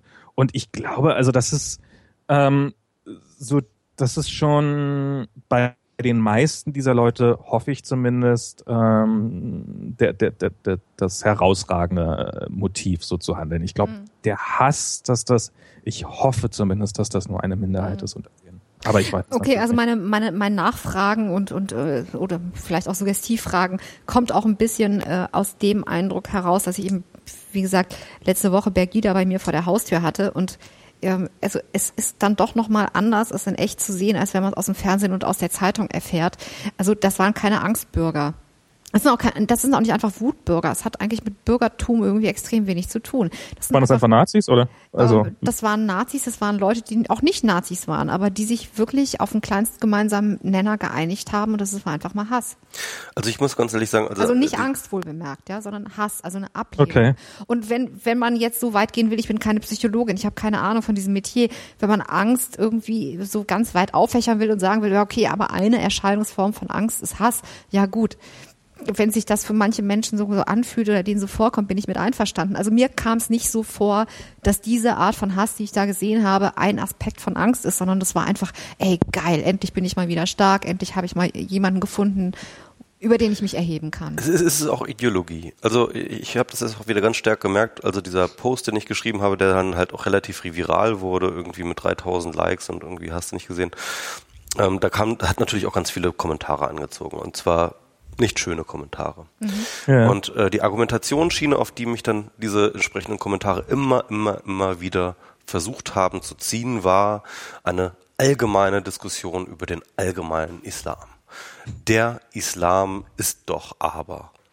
Der Islam sagt doch aber. Mhm. Der Islam, im Islam macht man doch das und das und mhm. so weiter und so fort. Und das ist, glaube ich, äh, das ist, glaube ich, paradigmatisch für den ja. Diskurs sowohl für Pegida, aber als auch irgendwie, und das geht, glaube ich, durchaus tief in die bürgerliche Mitte hinein, dass man ähm, so eine allgemeine Vorstellung von dem Islam-TM hat, ja, mhm. ähm, die dann eben eine Rolle spielt. Der Islam ist nun aber eine Religion, der etwa 1,5 Milliarden Menschen angehören ähm, und unterschiedlichste Länder. Und äh, das geht dann eben äh, von äh, Saudi-Arabien, wo viele der, zu, der Vorurteile, die man gegenüber dem Islam-TM hat, sicherlich zutreffen, beim, ähm, bis hin zu äh, Indonesien, das eigentlich ein relativ ähm, freies äh, äh, Land ist, ja. Mhm. Ähm, wo übrigens tatsächlich die mal allermeisten äh, äh, Muslime leben in Indonesien. Was ja, halt die, mhm. auch, die Leute auch überhaupt nicht raffen. Ja? Also das, mhm. das größte islamische Land ist Indonesien. Mhm. Ähm, und äh, aber aber äh, wenn der Islam genannt wird, dann denken alle an äh, an, an, an Saudi-Arabien und das war's. Ja, man hat halt ein Bild im Kopf. Wenn jemand sagt, so, stell dir mal einen Moslem vor, ich meine, dann, dann hat man ein Bild im Kopf. Und das weiß man, dass das Bild mit der Realität, Realität relativ wenig zu tun hat, aber das muss man auch erstmal abschütteln. Genau. Und äh, also das heißt mit anderen Worten, es gibt halt so eine pauschale Idee äh, des Islam und ähm, dann wird ich habe jetzt letztens einen sehr interessanten Artikel gelesen, ähm, den ich auch verlinkt hatte, so eine Tiefenanalyse der Ideologie der IS, mhm. ähm, wo tatsächlich, ähm, das muss man einfach auch ganz klar sagen, die IS ähm, hat nicht sich irgendwas erfunden, sondern die arbeiten ganz, ganz klar auch tatsächlich sich sehr, sehr eng am Koran ab und an der Scharia ab. Alles, was an den tun, Teilen, die in den Kram passen. Das kann man so sehen, aber ähm, tatsächlich äh, sind äh, viele der explizit ausgestalteten Teile, die sie dort ähm, die dort stehen, werden dort eins zu eins umgesetzt. Ja? Mhm. Also es, es basiert, das, was die IS macht, basiert auf einer sehr, sehr engen, sehr, sehr wörtlichen Auslegung der Schrift. Und das ist nicht einfach aus der Luft herbeifantasiert, sondern es ist einfach eine mhm. sehr, sehr extreme, enge ähm, Auslegung des Koran. Und also du hast diesen Artikel gelesen, äh, will ich jetzt mal, äh, äh wie hieß der? Das war so ein Engl ich habe den auch schon, ich habe den what, what, gelesen. What ISIL wants oder what, so. What ISIS wants, ja, ja genau, genau, stimmt. Ja, genau. Ähm, und äh, das war wirklich sehr interessant, weil äh, vieles von den Praktiken, die dort äh, passieren und die wir irgendwie als barbarisch erachten, tatsächlich genau in zum Beispiel der Scharina halt so äh, äh, aufgezählt werden, wie man damit umgehen sollte. Mhm. Ähm, das heißt also mit anderen Worten, es ist natürlich auch totaler Quatsch zu sagen, äh, ISIS hätte nichts mit dem Islam zu tun. Natürlich hat ISIS was mit dem Islam zu tun. Genauso mhm. wie die Kreuzzüge mit dem Christentum zu tun hatten. Mhm. Ja, also ähm, das ist der Punkt. Ähm, natürlich kann man also eine Schrift so auslegen, dass man sie besonders blutrünstig äh, äh, äh, umsetzt, ja. Aber das ist kein Automatismus. Und äh, das Christentum hat sich in den meisten Organisationsformen oder, oder Gemeinschaftsformen, wie wir sie heute erleben, von vielen, von vielen nicht von allen, aber von vielen sehr, sehr problematischen Praktiken gelöst, die aber auch aus einer bestimmten Auslegung der Bibel heraus entstanden sind. Und ähm, dass der Islam oder dass es halt bestimmte Strömungen im Islam gibt und das ist ja noch nicht mal die Mehrheit, sondern das ist wirklich eine kleine Minderheit des Islam, die eben diese bestimmte Auslegung des Islam hat, heißt eben nicht, dass der gesamte Islam ähm, böse und gewaltbereit ist, sondern es bedeutet eben nur, dass man aus dem Islam durchaus eine gewaltbereite ähm, äh, Form eine, interpretieren eine Form kann. interpretieren kann. Was man und im auch Zweifelsfall, was man für jede fucking scheiß Religion sagen kann. Und im beziehungsweise Zweifelsfall, auch so passiert, ja. Klar. Und das ist der und Punkt. Im Zweifelsfall muss man auch sagen, ja, ja, selbst wenn es so wäre, selbst wenn der Islam jetzt irgendwie gewalttätiger wäre, muss man einfach feststellen, dass die meisten Moslems auf diesem Planeten einfach sehr, sehr friedliche Menschen sind. Und ähm, das ist, und jetzt kann man eine Theorie haben, dass die in Wirklichkeit alle äh, nur darauf warten, uns endlich mal die Kehle aufzuschlitzen, obwohl sie uns äh, obwohl sie ansonsten friedlich mit uns zusammenleben. Ähm, das, das, ist aber eine bizarre Verschwörungstheorie ganz offensichtlich. Und das ist doch, ähm, die, also dieses, selbst wenn der Islam jetzt glasklar belegt, dass man jeden äh, äh, Nicht-Moslem umbringen muss, dann ist das doch dann, dann, dann ist das doch offensichtlich der Fall, dass sie es nicht tun. Interessant, interessanterweise steht das tatsächlich nicht in der Scharia, ne? das, das ja, war das, auch in dem. Artikel. Also äh, Christen soll man gefälligst äh, am Leben lassen, aber nur solange sie ihre Christensteuer bezahlen. Aber Ja. abtrünnige äh, Moslems, die muss man um, umbringen. Also Genau. Schiiten zum Beispiel, ne? also es gibt ja diesen Unterschied zwischen Sunniten und Schiiten, wobei die Sunniten halt so ein bisschen die traditionellere Auslegung des Islams sind und äh, natürlich ist der, äh, ist der islamische Staat ist natürlich äh, sunnitisch. Und die Schiiten sind dann natürlich die Verräter. Und Das ist so, eine, so eine Art Protestantismus, so, ja. Ähm, die man natürlich bekämpfen muss, weil sie von der reinen Lehre abgerückt sind und so weiter und so fort. Ähm, und äh, ist, also, ja, ich will da gar nicht in, ins Detail gehen, aber es war wirklich sehr, sehr interessant zu lesen. Ja. Und man konnte da tatsächlich äh, ziemlich viel von der Handlung der IS auf tatsächliche konkrete ähm, Sachen äh, verweisen. Ich fand diesen Artikel auch sehr spannend. Ähm, ich habe allerdings ähm, hier Felix Schwenzel hat noch einen, einen anderen Artikel raus, der, der dem ein Stück weit widerspricht, diesen Artikel, so nach dem Motto, nee, der hat sich schon ein bisschen sehr stark nur seine Sichtweise rausgesucht. Hier ist noch eine, also hat ein paar Gegen, Gegenargumente genannt, ähm, sozusagen, dass, äh, dass dieses mit der ähm, mit der, ähm, der wör- wortwörtlichen Umsetzung und so weiter und so fort, dass das ähm, wohl durchaus nicht nur so sei. Ähm, ich finde aber auch, dass dieses, ähm, diese ganze Diskussion, dass die doch auch sehr Europa- oder westlich zentriert ist. Also man hat immer so dieses ähm, Gefühl, so das, das mit diesem, jetzt gerade mit den Anschlägen in Paris, dass es so ein, dass die wollen ja nur uns angreifen, die wollen ja nur unseren Weg zu leben zerstören. Und, ähm, und und dabei werden halt diese Anschläge in Beirut vergessen. Ich glaube, wir können im Augenblick davon ausgehen, dass die ISIS weit, weit, weit, weit, weit mehr Moslems Ja. umgebracht hat als, als Menschen irgendeiner anderen Religion. Es ist nicht so, dass die irgendwie was gegen, was ganz besonders gegen den westlichen Weg zu leben hätten. Sie haben halt ein, einfach was gegen jeden Weg, der nicht so ist wie sie. Und in erster Linie leiden darunter die Menschen, die da in der Region leben und die damit nichts zu tun haben wollen. Und ähm, äh, Moslems, die einfach friedlich leben wollen und die dann halt von äh, äh, von der ISIS terrorisiert werden beziehungsweise umgebracht werden, weil sie äh, weil sie es wagen irgendwie nicht ganz die reine Lehre zu- oder, oder aus Interpretation der ISIS nicht ganz die reine Lehre zu verfolgen. Und ähm, ich finde, also so dieses, ähm, die, die wollen ja nur uns platt machen, das ist das, das ist, ist eine totale Verkürzung. Ja, also die ISIS ist viel mehr äh, Inquisition als Kreuzzug. Ähm, ja, ja. Also das, das, das, das, das zum einen. Und zum zweiten ist sie, glaube ich, für die Menschen da in der Gegend, in der Region nach wie vor eine viel, viel, viel, viel größere Gefahr als für uns. Und ich habe auch so dieses Gefühl, dass, dass so dieses, dass es diesen, also dieses, insofern finde ich dieses Dash gar nicht so schlecht, weil das ist ja, ähm, also das jetzt da, ähm, Also die ISIS als Dash zu bezeichnen, ja. als genau, also das ist ja dieses, äh, also dieses ist ja, also Islamic State, also IS ist ja diese diese Selbstbezeichnung, die sich äh, quasi äh, zugelegt haben. Und da sagen jetzt einige, nein, die IS ist weder islamisch noch ist sie ein Staat. Ähm, darum sollte man sie auch nicht so nennen, äh, weil das ist nur die Selbstbezeichnung, ja, ist halt die Bezeichnung, die sie gerne hätten. Und stattdessen ähm, würde man sie gerne Daesh nennen, äh, was die Abkürzung ist für bla bla bla, also diese ist ein, ein sehr langes Wort, wie dieses islamische Is, Staat auf für, für ihn im, im Endeffekt ISIL, also ähm, äh, islamischer Genau. Staat im Irak und im IS, aber ausgesprochen in Arabisch. Genau. Und äh, das dann sozusagen wiederum zurück äh, in, in lateinische Buchstaben ist dann halt Dash.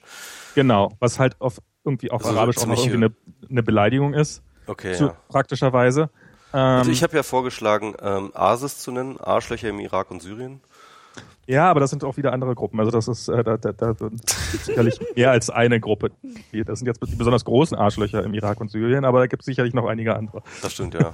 Aber es ist mir Einer egal. Es, Hauptsache alle, ich, ich, ich will die alle subsumieren unter Arschlöcher. Und dann, Ja, das ist, aber es ist, aber irgendwie habe ich so dieses Gefühl, dass, dass an, dass gerade, dass wir in einer Zeit leben, ich weiß nicht, ob es jemals eine andere Zeit gab, aber dass wir in einer Zeit leben, in der die reflektierte Sicht auf die Dinge ähm, nicht so gern gesehen ist und dass man doch lieber ähm, die, die, die, die schnellen und einfachen Lösungen, die zwar im Zweifelsfall nichts bringen, aber ähm, wo man wenigstens das Gefühl hat, was getan zu haben, äh, bringt. genau, jetzt kommen wir doch mal zu dem eigentlichen Punkt. Max, was tun wir denn jetzt gegen den, was, was tun wir jetzt gegen Dash? Was tun wir jetzt gegen Dash? Oder Asis? Ja, los. los, was, was, was bist du bereit Genau, zu jetzt, tun? genau, was wär, jetzt werdet mal konstruktiv. Ich, ich, ich, ich wollte, ich wollte was gegen machen, aber der letzte Waffenladen in San Francisco hat gerade letzte Woche zugemacht. Oh, verdammt. Ja, Hier, äh, Donald Trump hat ja gesagt, also wenn die, wenn die in Paris Waffen hätten tragen dürfen, ne, dann wäre das Nee, ja mal gesagt. alles mal ganz anders ausgegangen, ja. also nee, hat er nee, im nee, Januar das hat er über. Charlie Hebdo gesagt. Ja, nee, Ja, er hat das hat jetzt, glaube ich, er hat das tatsächlich, es, Nee, nee, das hat er auch nee. über Charlie Hebdo gesagt, aber es hat, gab es nochmal eine, Veran- äh, eine Wahlkampfveranstaltung, äh, wo ich ein Video gesehen habe, wo er es auch nochmal für das gesagt Okay, Ah, da, okay, da- das also wusste ich- ich nicht. Okay. Oh Gott, also hat er, hat er, äh, ja, zwischendurch war es ja so, dass der Tweet dann wieder aufgetaucht ist und dass es dann wieder zurückgezogen wurde, bla bla bla und naja, whatever. Also, ähm, Ja, was willst du tun, Max? Was ist dein Beitrag ja, gegen den Mist, ach, jetzt bin Dash? ich, jetzt bin ich wieder, jetzt bin ich wieder dran. Ähm, Also erstens ein anderer Mensch werden, klar. Zweitens. erstens, nein, v- ja, vielleicht, vielleicht, vielleicht mich, äh, also ich glaube, was wir, was wir tatsächlich jeder Einzelne machen können und, und das ist ja das, was du eigentlich auch gesagt hast in deinem Posting und was, wo wir uns, glaube ich, auch einig sind, uns erstmal nicht in Panik bringen lassen, uns hier nicht die Ängste aufdrücken lassen, ähm, dass Terroranschläge stattfinden, ist tragisch, aber wir hatten, was, was ich auch immer wieder krass finde, in der Zeit war ein Artikel darüber drinne über diesen, über diesen Anschlag und dann war die Rede davon, der schlimmste Anschlag seit Madrid und seit London und, und dann, und dann habe ich, habe ich Kai, Kai, Kai, Kai äh, Biermann geschrieben, ihr habt Breivik vergessen. Ja. und ihr habt den einfach nicht genannt. Und und das Sorry, Krasse aber äh, daran, Boko Haram hat äh, noch vor, noch äh, kurz nach Charlie Hebdo ein ganzes äh, Dorf mit 5000 Menschen platt gemacht. Ja, in Europa, in Europa. Ja, ähm, okay. War, also Terror in Europa. Es ging um Terror in Europa. Ja, und was- das Krasse alles daran, andere spielt das, ja auch keine Rolle eigentlich. alles andere spielt auch keine. Das, nee, das Krasse daran ist, nach Charlie Hebdo hat die Zeit schon mal einen Artikel gemacht und hat geschrieben, das ist der schlimmste Terroranschlag seit London und Madrid. Und ich habe Kai Biermann geschrieben, ihr habt Breivik vergessen. Und das ist rechter Terror wird ist offensichtlich nicht wichtig genug, um ihn tatsächlich, um ihn um überhaupt noch drei Jahre später dran zu denken und oder ihn überhaupt zu erwähnen. Und und Ja, oder es, Dieser wird in der, oder es wird in der Weise halt marginalisiert, dass man sagt, ähm, in, in, nicht etwa, um Gottes Willen, also diese, diese vielen ähm, Kinder, die da gestorben sind, die sind natürlich in Erinnerung geblieben, aber dass man eben nicht sagt, es ist rechter Terror, also man zieht aus Breivik die Ideologie raus, die rechte, die Rechtsextreme, sondern sagt, es ist ein Einzeltäter, ein Irrer, ein Wahnsinniger, Genau. traurige Gestalt, deswegen muss er Ge- in der Liste nicht auftauchen. Ja, aber, Äh, aber das, ist natürlich eine das fürchterliche war- ist- Also ich habe, ich habe, G- Ganz, ganz Ich ehrlich, hab das ich habe auch, hab- hab auch das Gefühl. ganz, ganz, ganz Ja. Äh, ich ich habe um, um jetzt um das nicht das nicht dass er das ich habe ich habe ihn beide Male angetweetet und beide Male wurde es dann kurze Zeit später korrigiert. Ähm, also das ist, ist jetzt nicht okay, so als du ob hast was das getan gegen den ISIS. Hervorragend.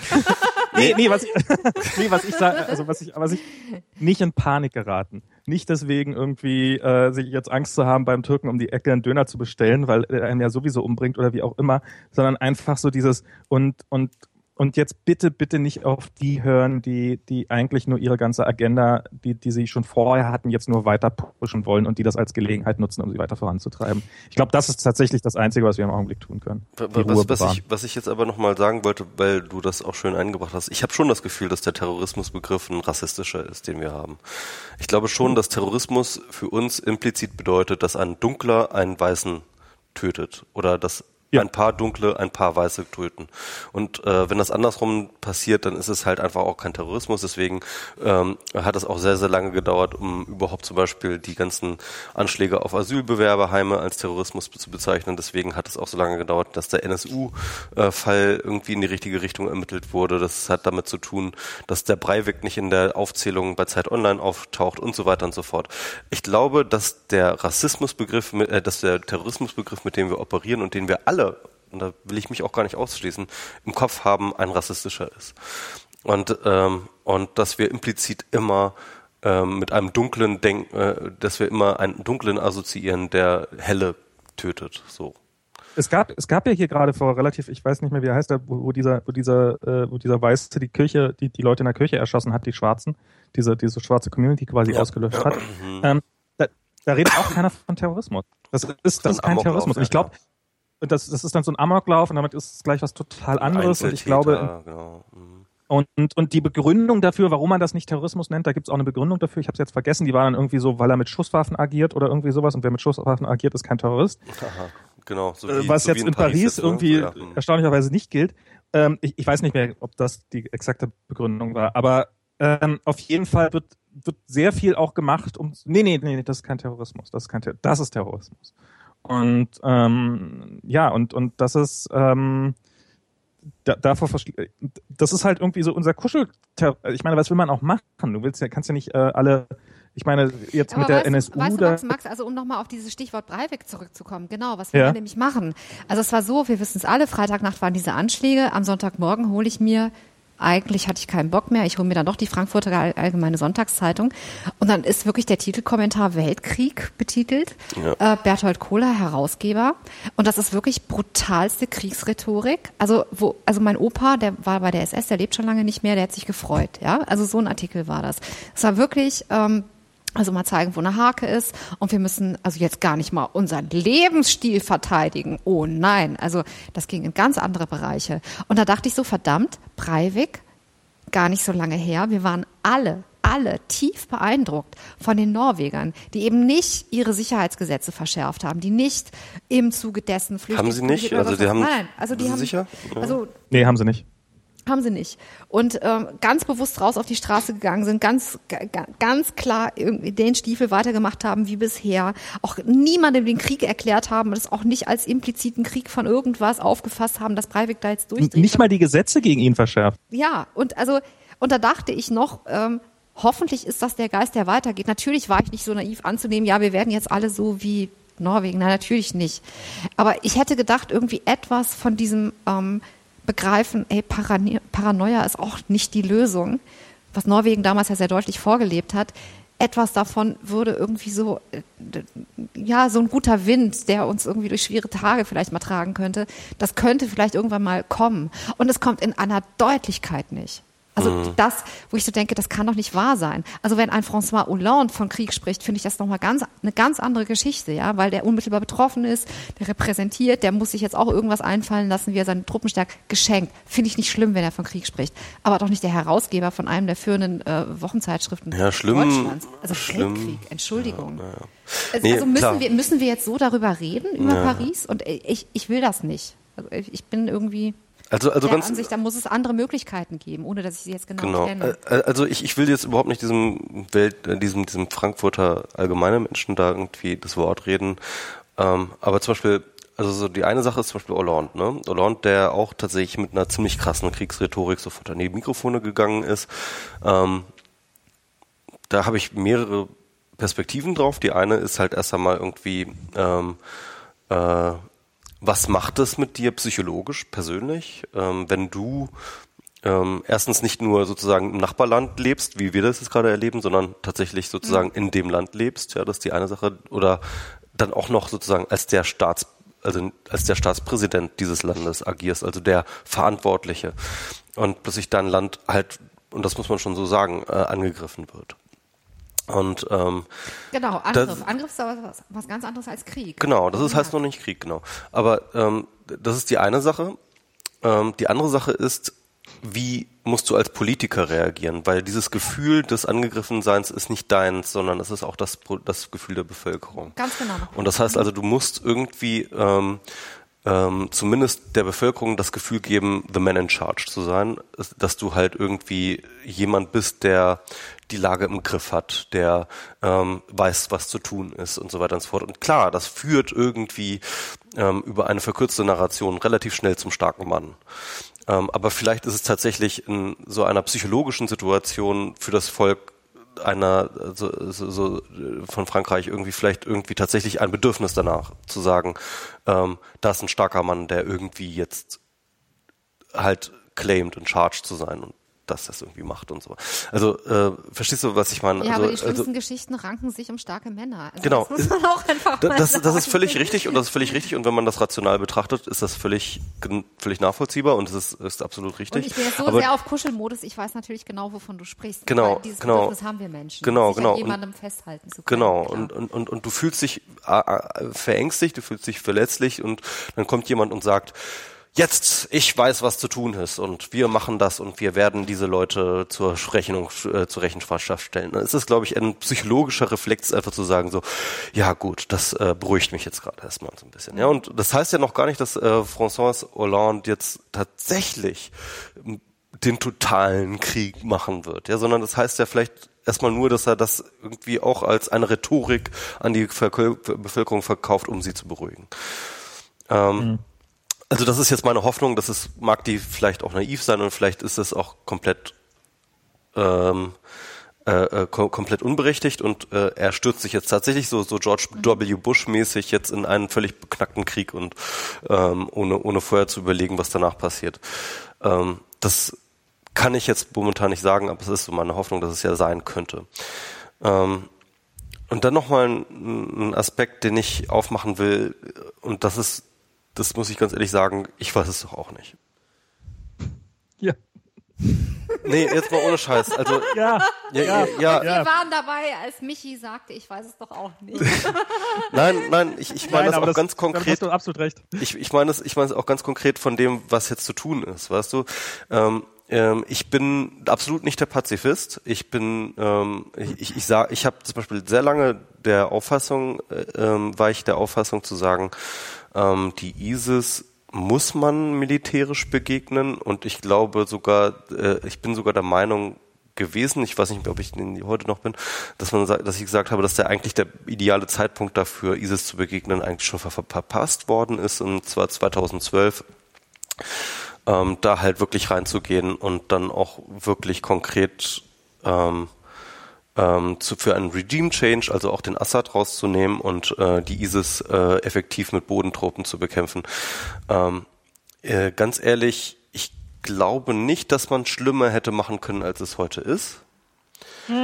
Ähm, ich glaube, heute ist schon der maximalste Worst Case, den man überhaupt in diesem ganzen Szenario hätte erreichen können. Und ähm, ich weiß nicht, ob es vielleicht nicht möglich wäre, ähm, mit Hilfe von militärischen Interventionen heute noch eine Verbesserung hinzukriegen. Ich weiß es nicht. Ich weiß es einfach nicht. Ich glaube, es gibt, es gibt vieles, was dagegen spricht. Das sehe ich auch. Also unter anderem ISIS will, dass wir uns militärisch engagieren. Für ISIS ist ein riesengroßer Propagandagewinn, wenn der Westen jetzt tatsächlich in, konkret in den Krieg zieht. Ähm, ähm, und äh, andererseits sehe ich aber durchaus, dass es halt militärische Erfolge gibt. Es gibt militärische Erfolge momentan. Die an äh, die Bombardements äh, auf ISIS zeigen Wirkung. ISIS verliert an Territorium und ISIS scheint nicht in der Lage zu sein, dieses Territorium wieder zurückzugewinnen. Ähm, wir sehen momentan Erfolge und äh, eine, diese Strategie, die eben einerseits darauf abzielt, äh, die Kurden ähm, äh, sozusagen auf dem Boden zu kämpfen zu lassen und äh, von oben halt Bomben zu werfen, scheint tatsächlich momentan Wirkung zu zeigen. Ähm, nicht in dem Sinne, dass es wirklich ISIS äh, vertreibt, aber ähm, äh, dass es sie auf jeden Fall einschränkt in ihren Möglichkeiten, dass es ihre Ausbreitung stoppt, dass es äh, ihnen sogar äh, Land äh, zu wegnimmt und so weiter und so fort. Und jetzt, Aber- aber, aber, Aber da muss ich jetzt Ja. mal, da muss ich jetzt dazwischen gehen. Ich meine, ähm, damals im letzten Irakkrieg ähm, hat, haben die Amerikaner auch sehr, sehr schnell sehr, sehr viele militärischen Erfolge erzielt, sogar wesentlich mehr, als sie jetzt gegen ISIS erzielen, ähm, und haben das Land innerhalb kürzester Zeit eingenommen.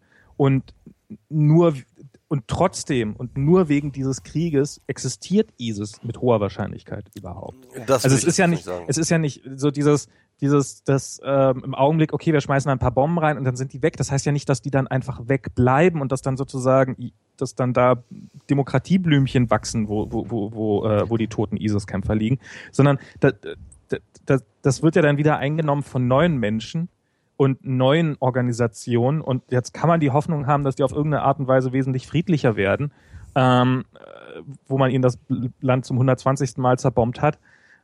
Man könnte aber auch vermuten, dass einfach noch fast noch Schlimmeres, wobei mir das gerade auch schwer fällt, mir vorzustellen, was noch schlimmer sein könnte als ISIS. Aber das hat man bei Saddam Hussein auch schon gedacht.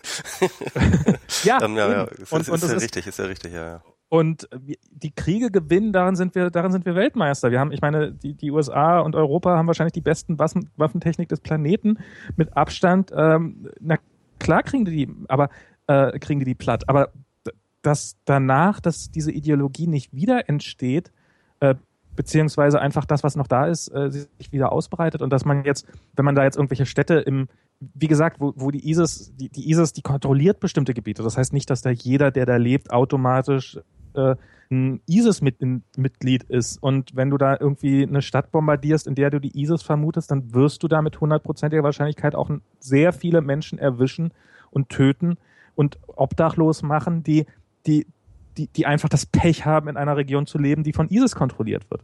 Und, ähm, und, und die damit dann vielleicht erst damit dadurch dann vielleicht radikalisieren, dass man sagt, jetzt kommen die, jetzt, warum bomben die uns platt hier? Also und, wenn, ja. Hm. Also ich, ich halte das für ich und wir haben es jetzt so oft probiert, wir haben es so oft probiert, wir haben Terroranschlag und wir schmeißen irgendwo Bomben, um, um Frieden zu bringen und und es, es wird immer nur schlimmer. Das, langsam sollte doch mal langsam sollte doch mal ein Lerneffekt da sein. Hm, ja, also ich, ich finde ich finde man sollte das aber nicht irgendwie ähm, also ich glaube, das sollte man schon durchaus differenzierter betrachten. Wir können uns völlig darauf einigen, dass äh, die Aktionen von George äh, W. Bush und äh, dem Irakkrieg äh, kompletter Bogus waren, dass die von Anfang an komplett dämlich waren und dass sie ähm, extreme Unruhe ins Gebiet gebracht haben und dass sie zumindest ein wesentlicher Mitgrund für die Entstehung der heutigen ISIS war oder zumindest die Möglichkeitsbedingungen geschaffen haben für ISIS.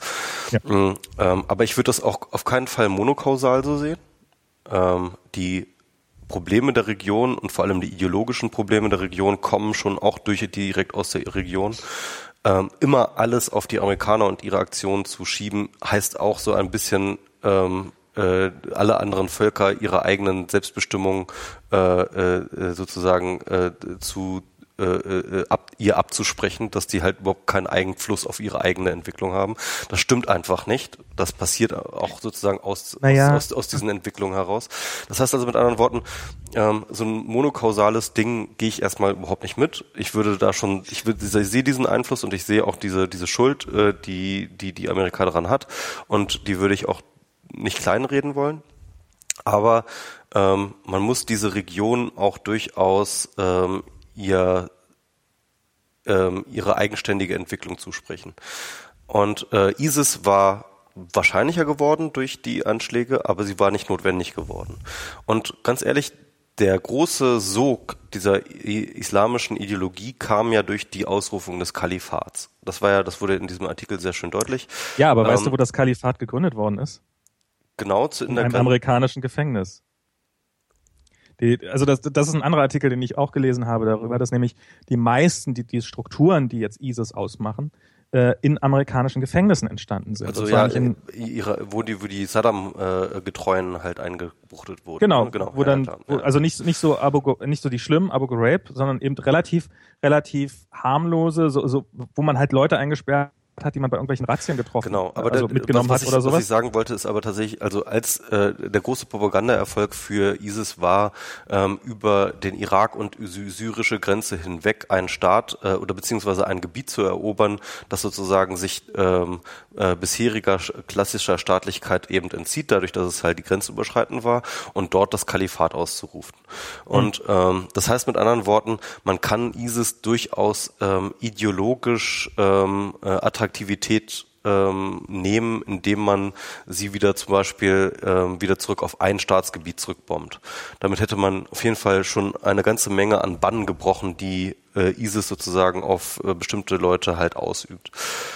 Ähm, ähm, man könnte ähm, äh, was, was, was ich halt will, ist halt ähm,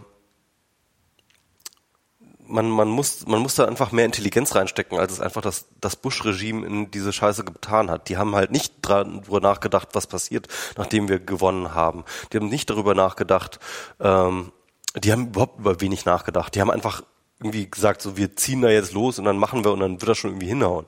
Und, äh, und, und, und das ist natürlich der Fehler. Ähm, und, und ich kann natürlich auch nicht sagen, ob das jetzt wirklich danach irgendwie äh, es hinhaut, da irgendwie ein, ein, ein gutes Nation-Building an den Start zu bringen, wenn man Assad und ISIS irgendwie vielleicht tatsächlich raus ausradiert. Aber ich glaube, also meine Hoffnung ist momentan, ich, ich glaube, ich glaube mittlerweile übrigens nicht mehr. Ich, ich, ich habe mich, ich habe mich da aber auch von entfernt zu glauben, dass man da jetzt mit äh, einer massiven militärischen Auslöschaktionen ähm, da groß was gewinnen kann. Was ich jetzt, glaube ich, gerade glaube, ist, was mit ISIS passieren wird, zwangsläufig ist das, was mit allen Utopien passieren wird. Was sie ja machen, ist der Versuch einer Utopie. Eine mhm. Utopie, die sie haben, die sie umsetzen würden und alle Utopien scheitern. Sie scheitern an konkreten Gegebenheiten, an äh, konkreten Misswirtschaft und so weiter und so fort. Und wenn du ein paar Berichte über ISIS gesehen hast, dann weißt du, die haben mittlerweile schon diese Probleme. Die haben das Problem, dass sie ihre eigene Struktur, ihre eigene Verwaltung nicht auf die Reihe kriegen, dass sie, ähm, äh, dass sie es nicht schaffen, halt ähm, die Versprechen, die sie an ihre Kämpfer haben, einzuhalten. Äh, die Leute sind unzufrieden, die Moral geht runter. Äh, da gleichzeitig kommen die militärischen Misserfolge, das heißt also die Landverluste äh, und so weiter und so fort hinzu, die auch nochmal ähm, demoralisierend sind. Und ich glaube ganz ehrlich, dass ähm, ISIS ideologisch zwangsläufig irgendwann auch zusammenbrechen wird. Aber ich glaube, dass ähm, das Einzige, was sie daran hindert, ähm, ideologisch zusammenzubrechen, sind militärische Erfolge. Und wenn man ihnen die nimmt, dann kann man sie auf lange Zeit da braucht man nur noch Geduld und dann bricht das Ganze zusammen.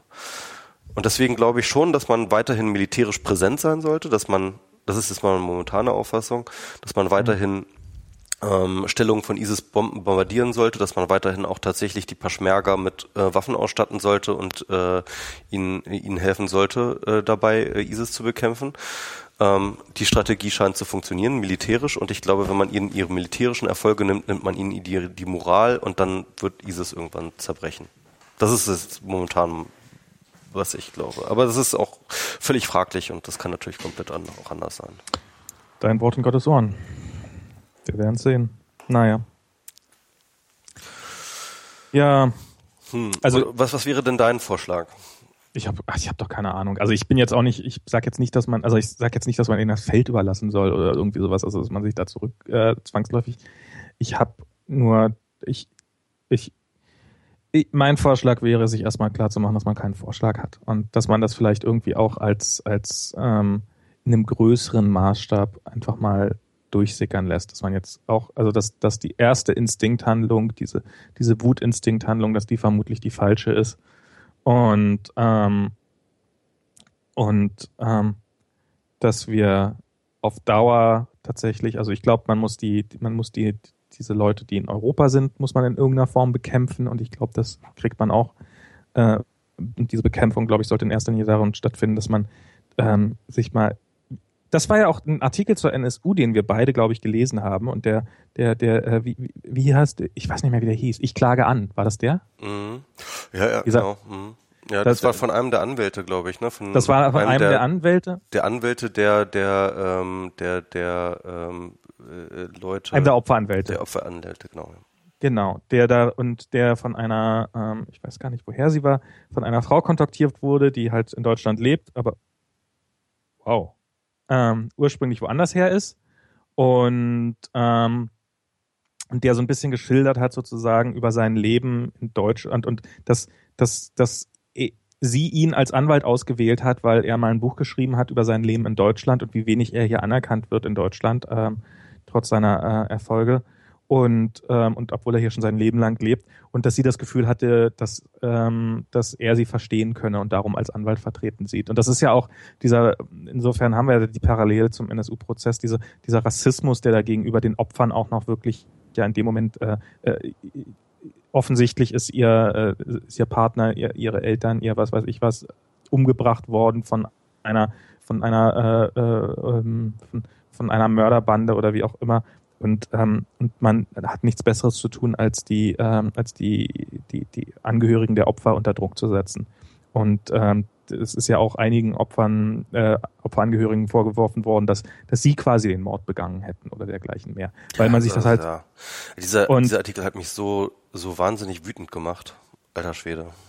Und das ist halt, dass in Europa, in Deutschland, aber auch in ganz, ganz Rest Europa diese ganze Zuwanderung, die existiert hat, die schon da ist, die wird einfach nach wie vor nicht ernst genommen. Das wird immer, wird immer, die, man, man ist auch in dritter Generation, ist man immer noch ein Fremder. Und, ähm, und da ist es tatsächlich, wenn ich als hier jetzt nach einem Jahr hier lebende amerikanische Fahne äh, schwingen würde, würde sich keiner einen Kopf drum machen. Wenn du als Türke in dritter Generation in Deutschland irgendwo mit einer Deutschlandfahne rumrennst, äh, wirst du wahrscheinlich im besten Fall als irgendwie ähm, als, als irgendwie äh, lustig wahrgenommen. Im, Im schlimmsten Fall wirst du wahrscheinlich angemacht, wie du es als Türke wagst, eine deutsche Fahne ähm, zu, zu, zu, zu haben. Und das ist. Nicht zuletzt auch von türkischen Nationalisten. Vielleicht auch von türkischen Nationalisten, aber um die mache ich mir erst mache ich mir jetzt gerade weniger Sorgen, sondern mehr so um die sozusagen die Integration von von von außen. Also diese, diese man, man sagt immer, äh, die, die, die, es wird in Deutschland immer gerne diese Integrationsforderung gestellt, äh, jetzt integriert euch doch gefälligst mal, was im Wesentlichen heißt, gebt doch mal eure Kultur auf. Und aber von der anderen Seite wird seit Jahrzehnten wirklich keinerlei nichts unternommen, um, um, um diese Integration auch mal voranzubringen. Äh, gerade von Moslems und von Türken und von und ähm, wenn das nicht wäre, ich sage jetzt nicht, dass das ursächlich dafür, also ich sage jetzt nicht, ähm, das ist unsere Schuld, dass, dass die dann äh, sich radikalisieren. Aber wenn, wenn du dieses, wenn die Menschen eine Chance haben, dass etwas in einem Land aus ihnen wird, dann ist die Wahrscheinlichkeit, dass sie sich radikalisieren, halt deutlich geringer. Und, ähm, und, und das findet, ja, das müsste mehr stattfinden. Ähm, und oder überhaupt stattfinden. Ganz ehrlich, ähm, ich finde ja auch tatsächlich diese ganzen Reformen, die jetzt ähm, das Asylrecht durchlaufen haben, extrem ähm, ja zumindest kriminalitätsfördernd. Wenn du jetzt irgendwie den ähm, Flüchtlingen jegliche Form von ähm, ähm, von von von Leben äh, einschränkst, dass sie halt weniger äh, sich bewegen dürfen, dass sie weniger Geld bekommen oder gar kein Geld bekommen, sondern nur noch Sachleistung bekommen und so weiter und so fort, dann ist das im Endeffekt fast ein Treiben mit Peitschenhieben hin zu Kriminalität. Du hast keine andere Wahl mehr. Genau, also du, du, du, du stellst die Leute und vor allem du stellst es mittlerweile dann eben Millionen von Menschen vor die Wahl irgendwie entweder dir geht es jetzt richtig lange, richtig beschissen oder ähm, du wirst es kriminell. Und ganz ehrlich, wenn jetzt, ja grade, wenn jetzt tatsächlich die nächsten Monate die Kriminalitätsrate ansteigt durch äh, Flüchtlinge, dann ist das, dann, dann, dann, dann, dann hat die Bundesregierung da eine ganz, ganz wesentliche Mitschuld dran, weil sie den Leuten keine andere Wahl lässt. So, äh, das ist, äh, ich, ich finde, ich finde das wirklich fatal, was, was, was dort beschlossen ja. wurde. Ja, natürlich. Und das hilft der Integration überhaupt kein bisschen, ja. Das, das, äh, das stigmatisiert die Leute noch mehr, das grenzt sie noch mehr aus, das ähm, äh, und, und das zwingt sie tatsächlich, äh, sich andere Wege zu suchen, irgendwie Teilhabe zu haben an der Gesellschaft. Und ähm, und, und, und wer sich dann noch wundert, wenn irgendwie Kriminalität kommt, sorry, da, den kann ich echt nicht mehr ernst nehmen. Tja. Steffi. Steffi ist gerade auf Klo sorry. Ach, auf Klo, okay. Ja. Ich, ich wollte genau. sie echt, weil sie schon so ewig nichts mehr gesagt hat. Äh, darum dachte ich jetzt. Ähm, Steffi, du bist äh, gerufen. Ich werde gerufen. Genau.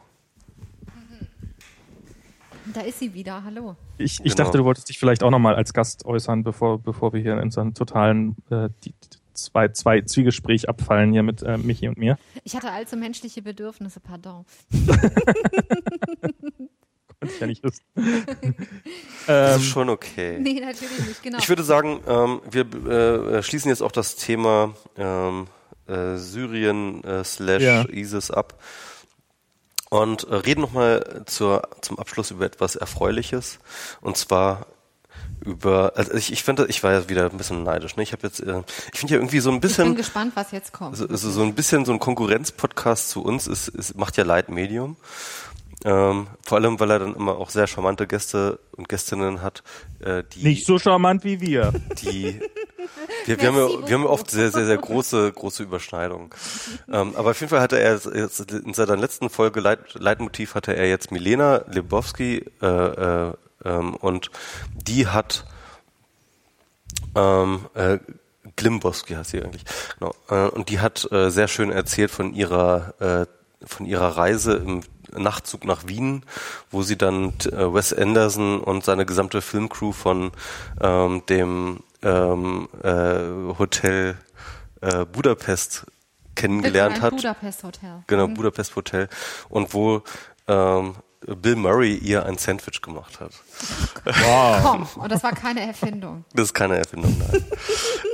Sie hat auch Fotos äh, gepostet.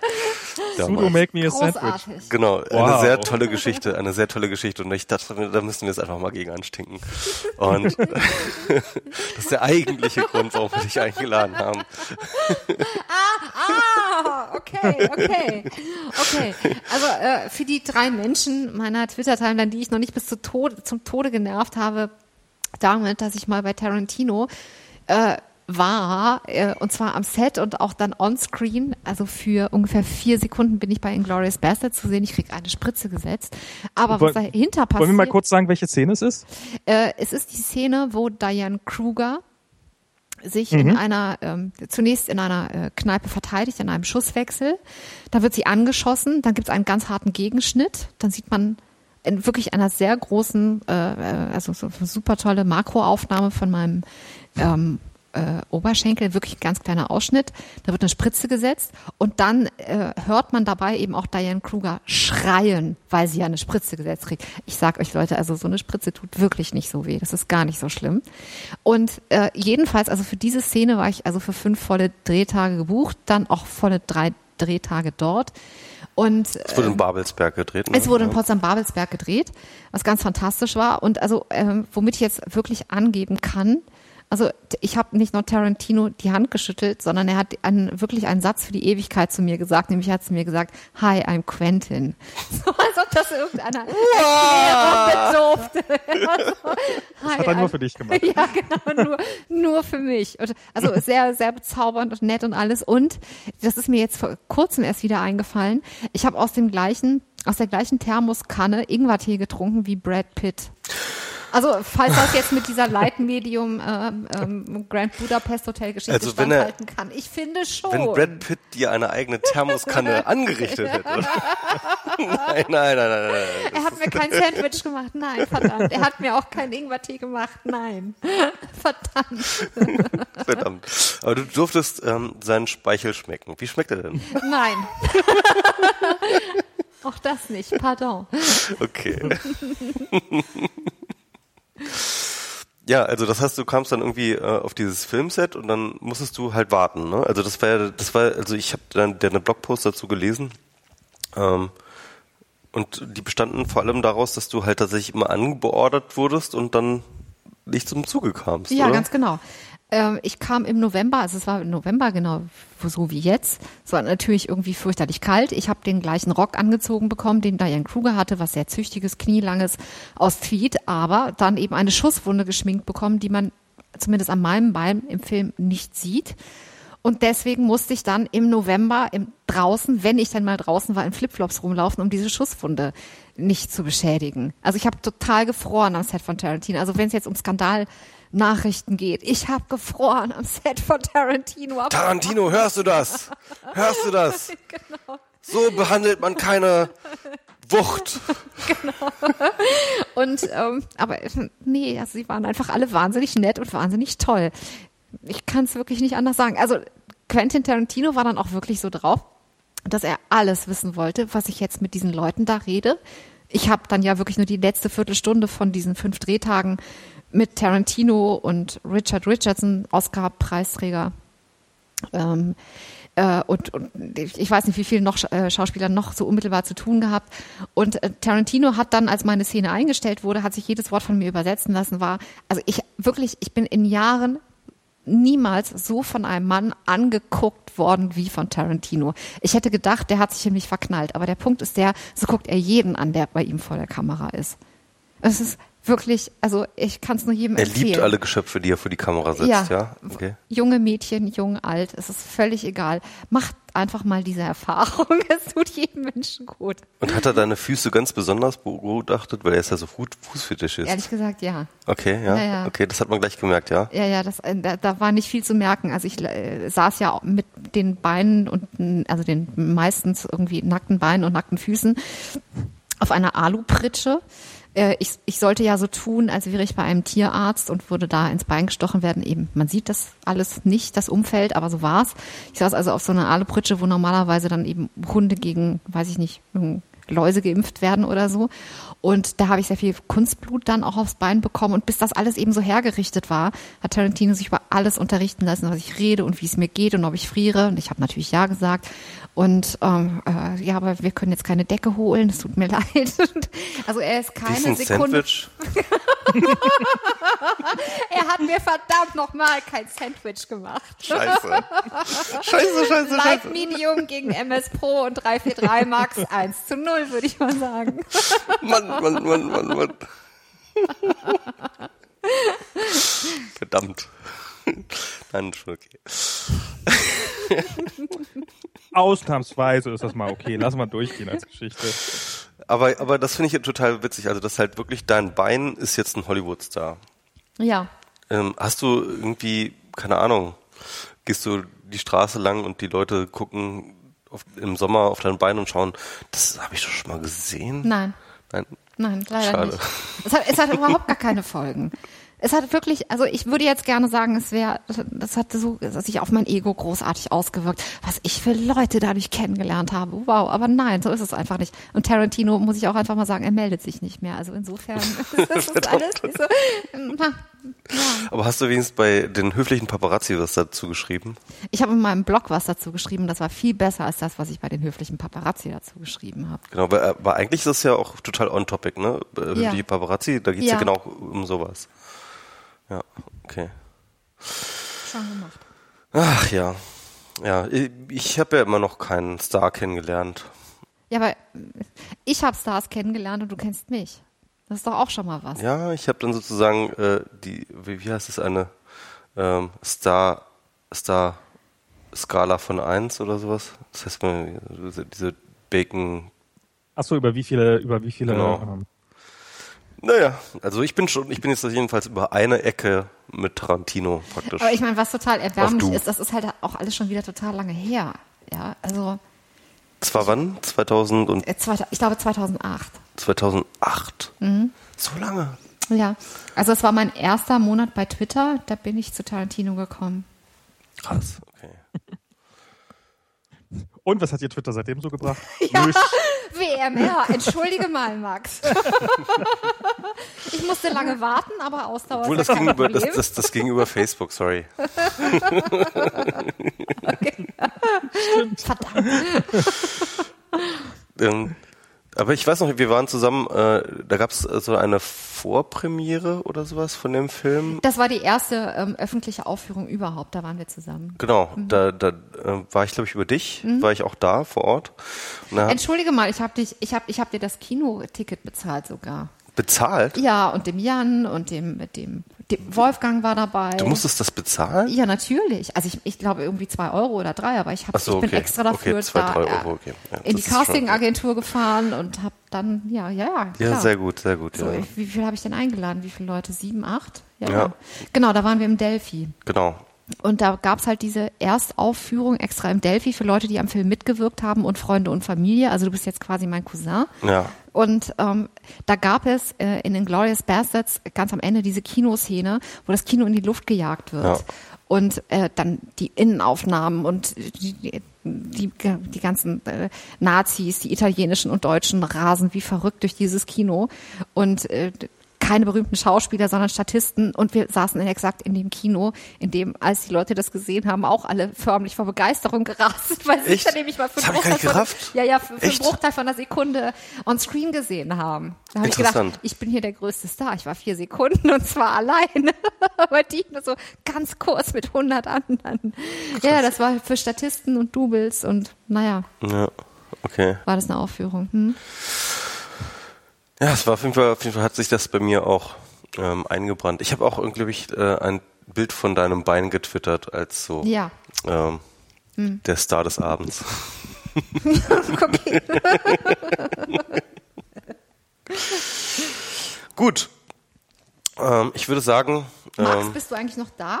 Ich bin noch da. Ich musste zwischendurch kurz den Kinderwagen hier rausbringen, Ah, aber jetzt okay, bin ich wieder okay. und, und das Kind verabschieden. Aber jetzt bin ich wieder da. Super. cool, cool. Ich würde sagen, ähm, ich würde sagen, wir haben es jetzt, oder? Ja. Ja, wir Oder haben's. habt ihr noch irgendwelche dringenden Redebedürfnisse? Nee, wir haben wir haben's. Gut, dann würde ich sagen, ähm, bedanke ich mich sehr herzlich für, äh, bei dir, Steffi. Das war ähm, eine sehr schöne Folge mit dir.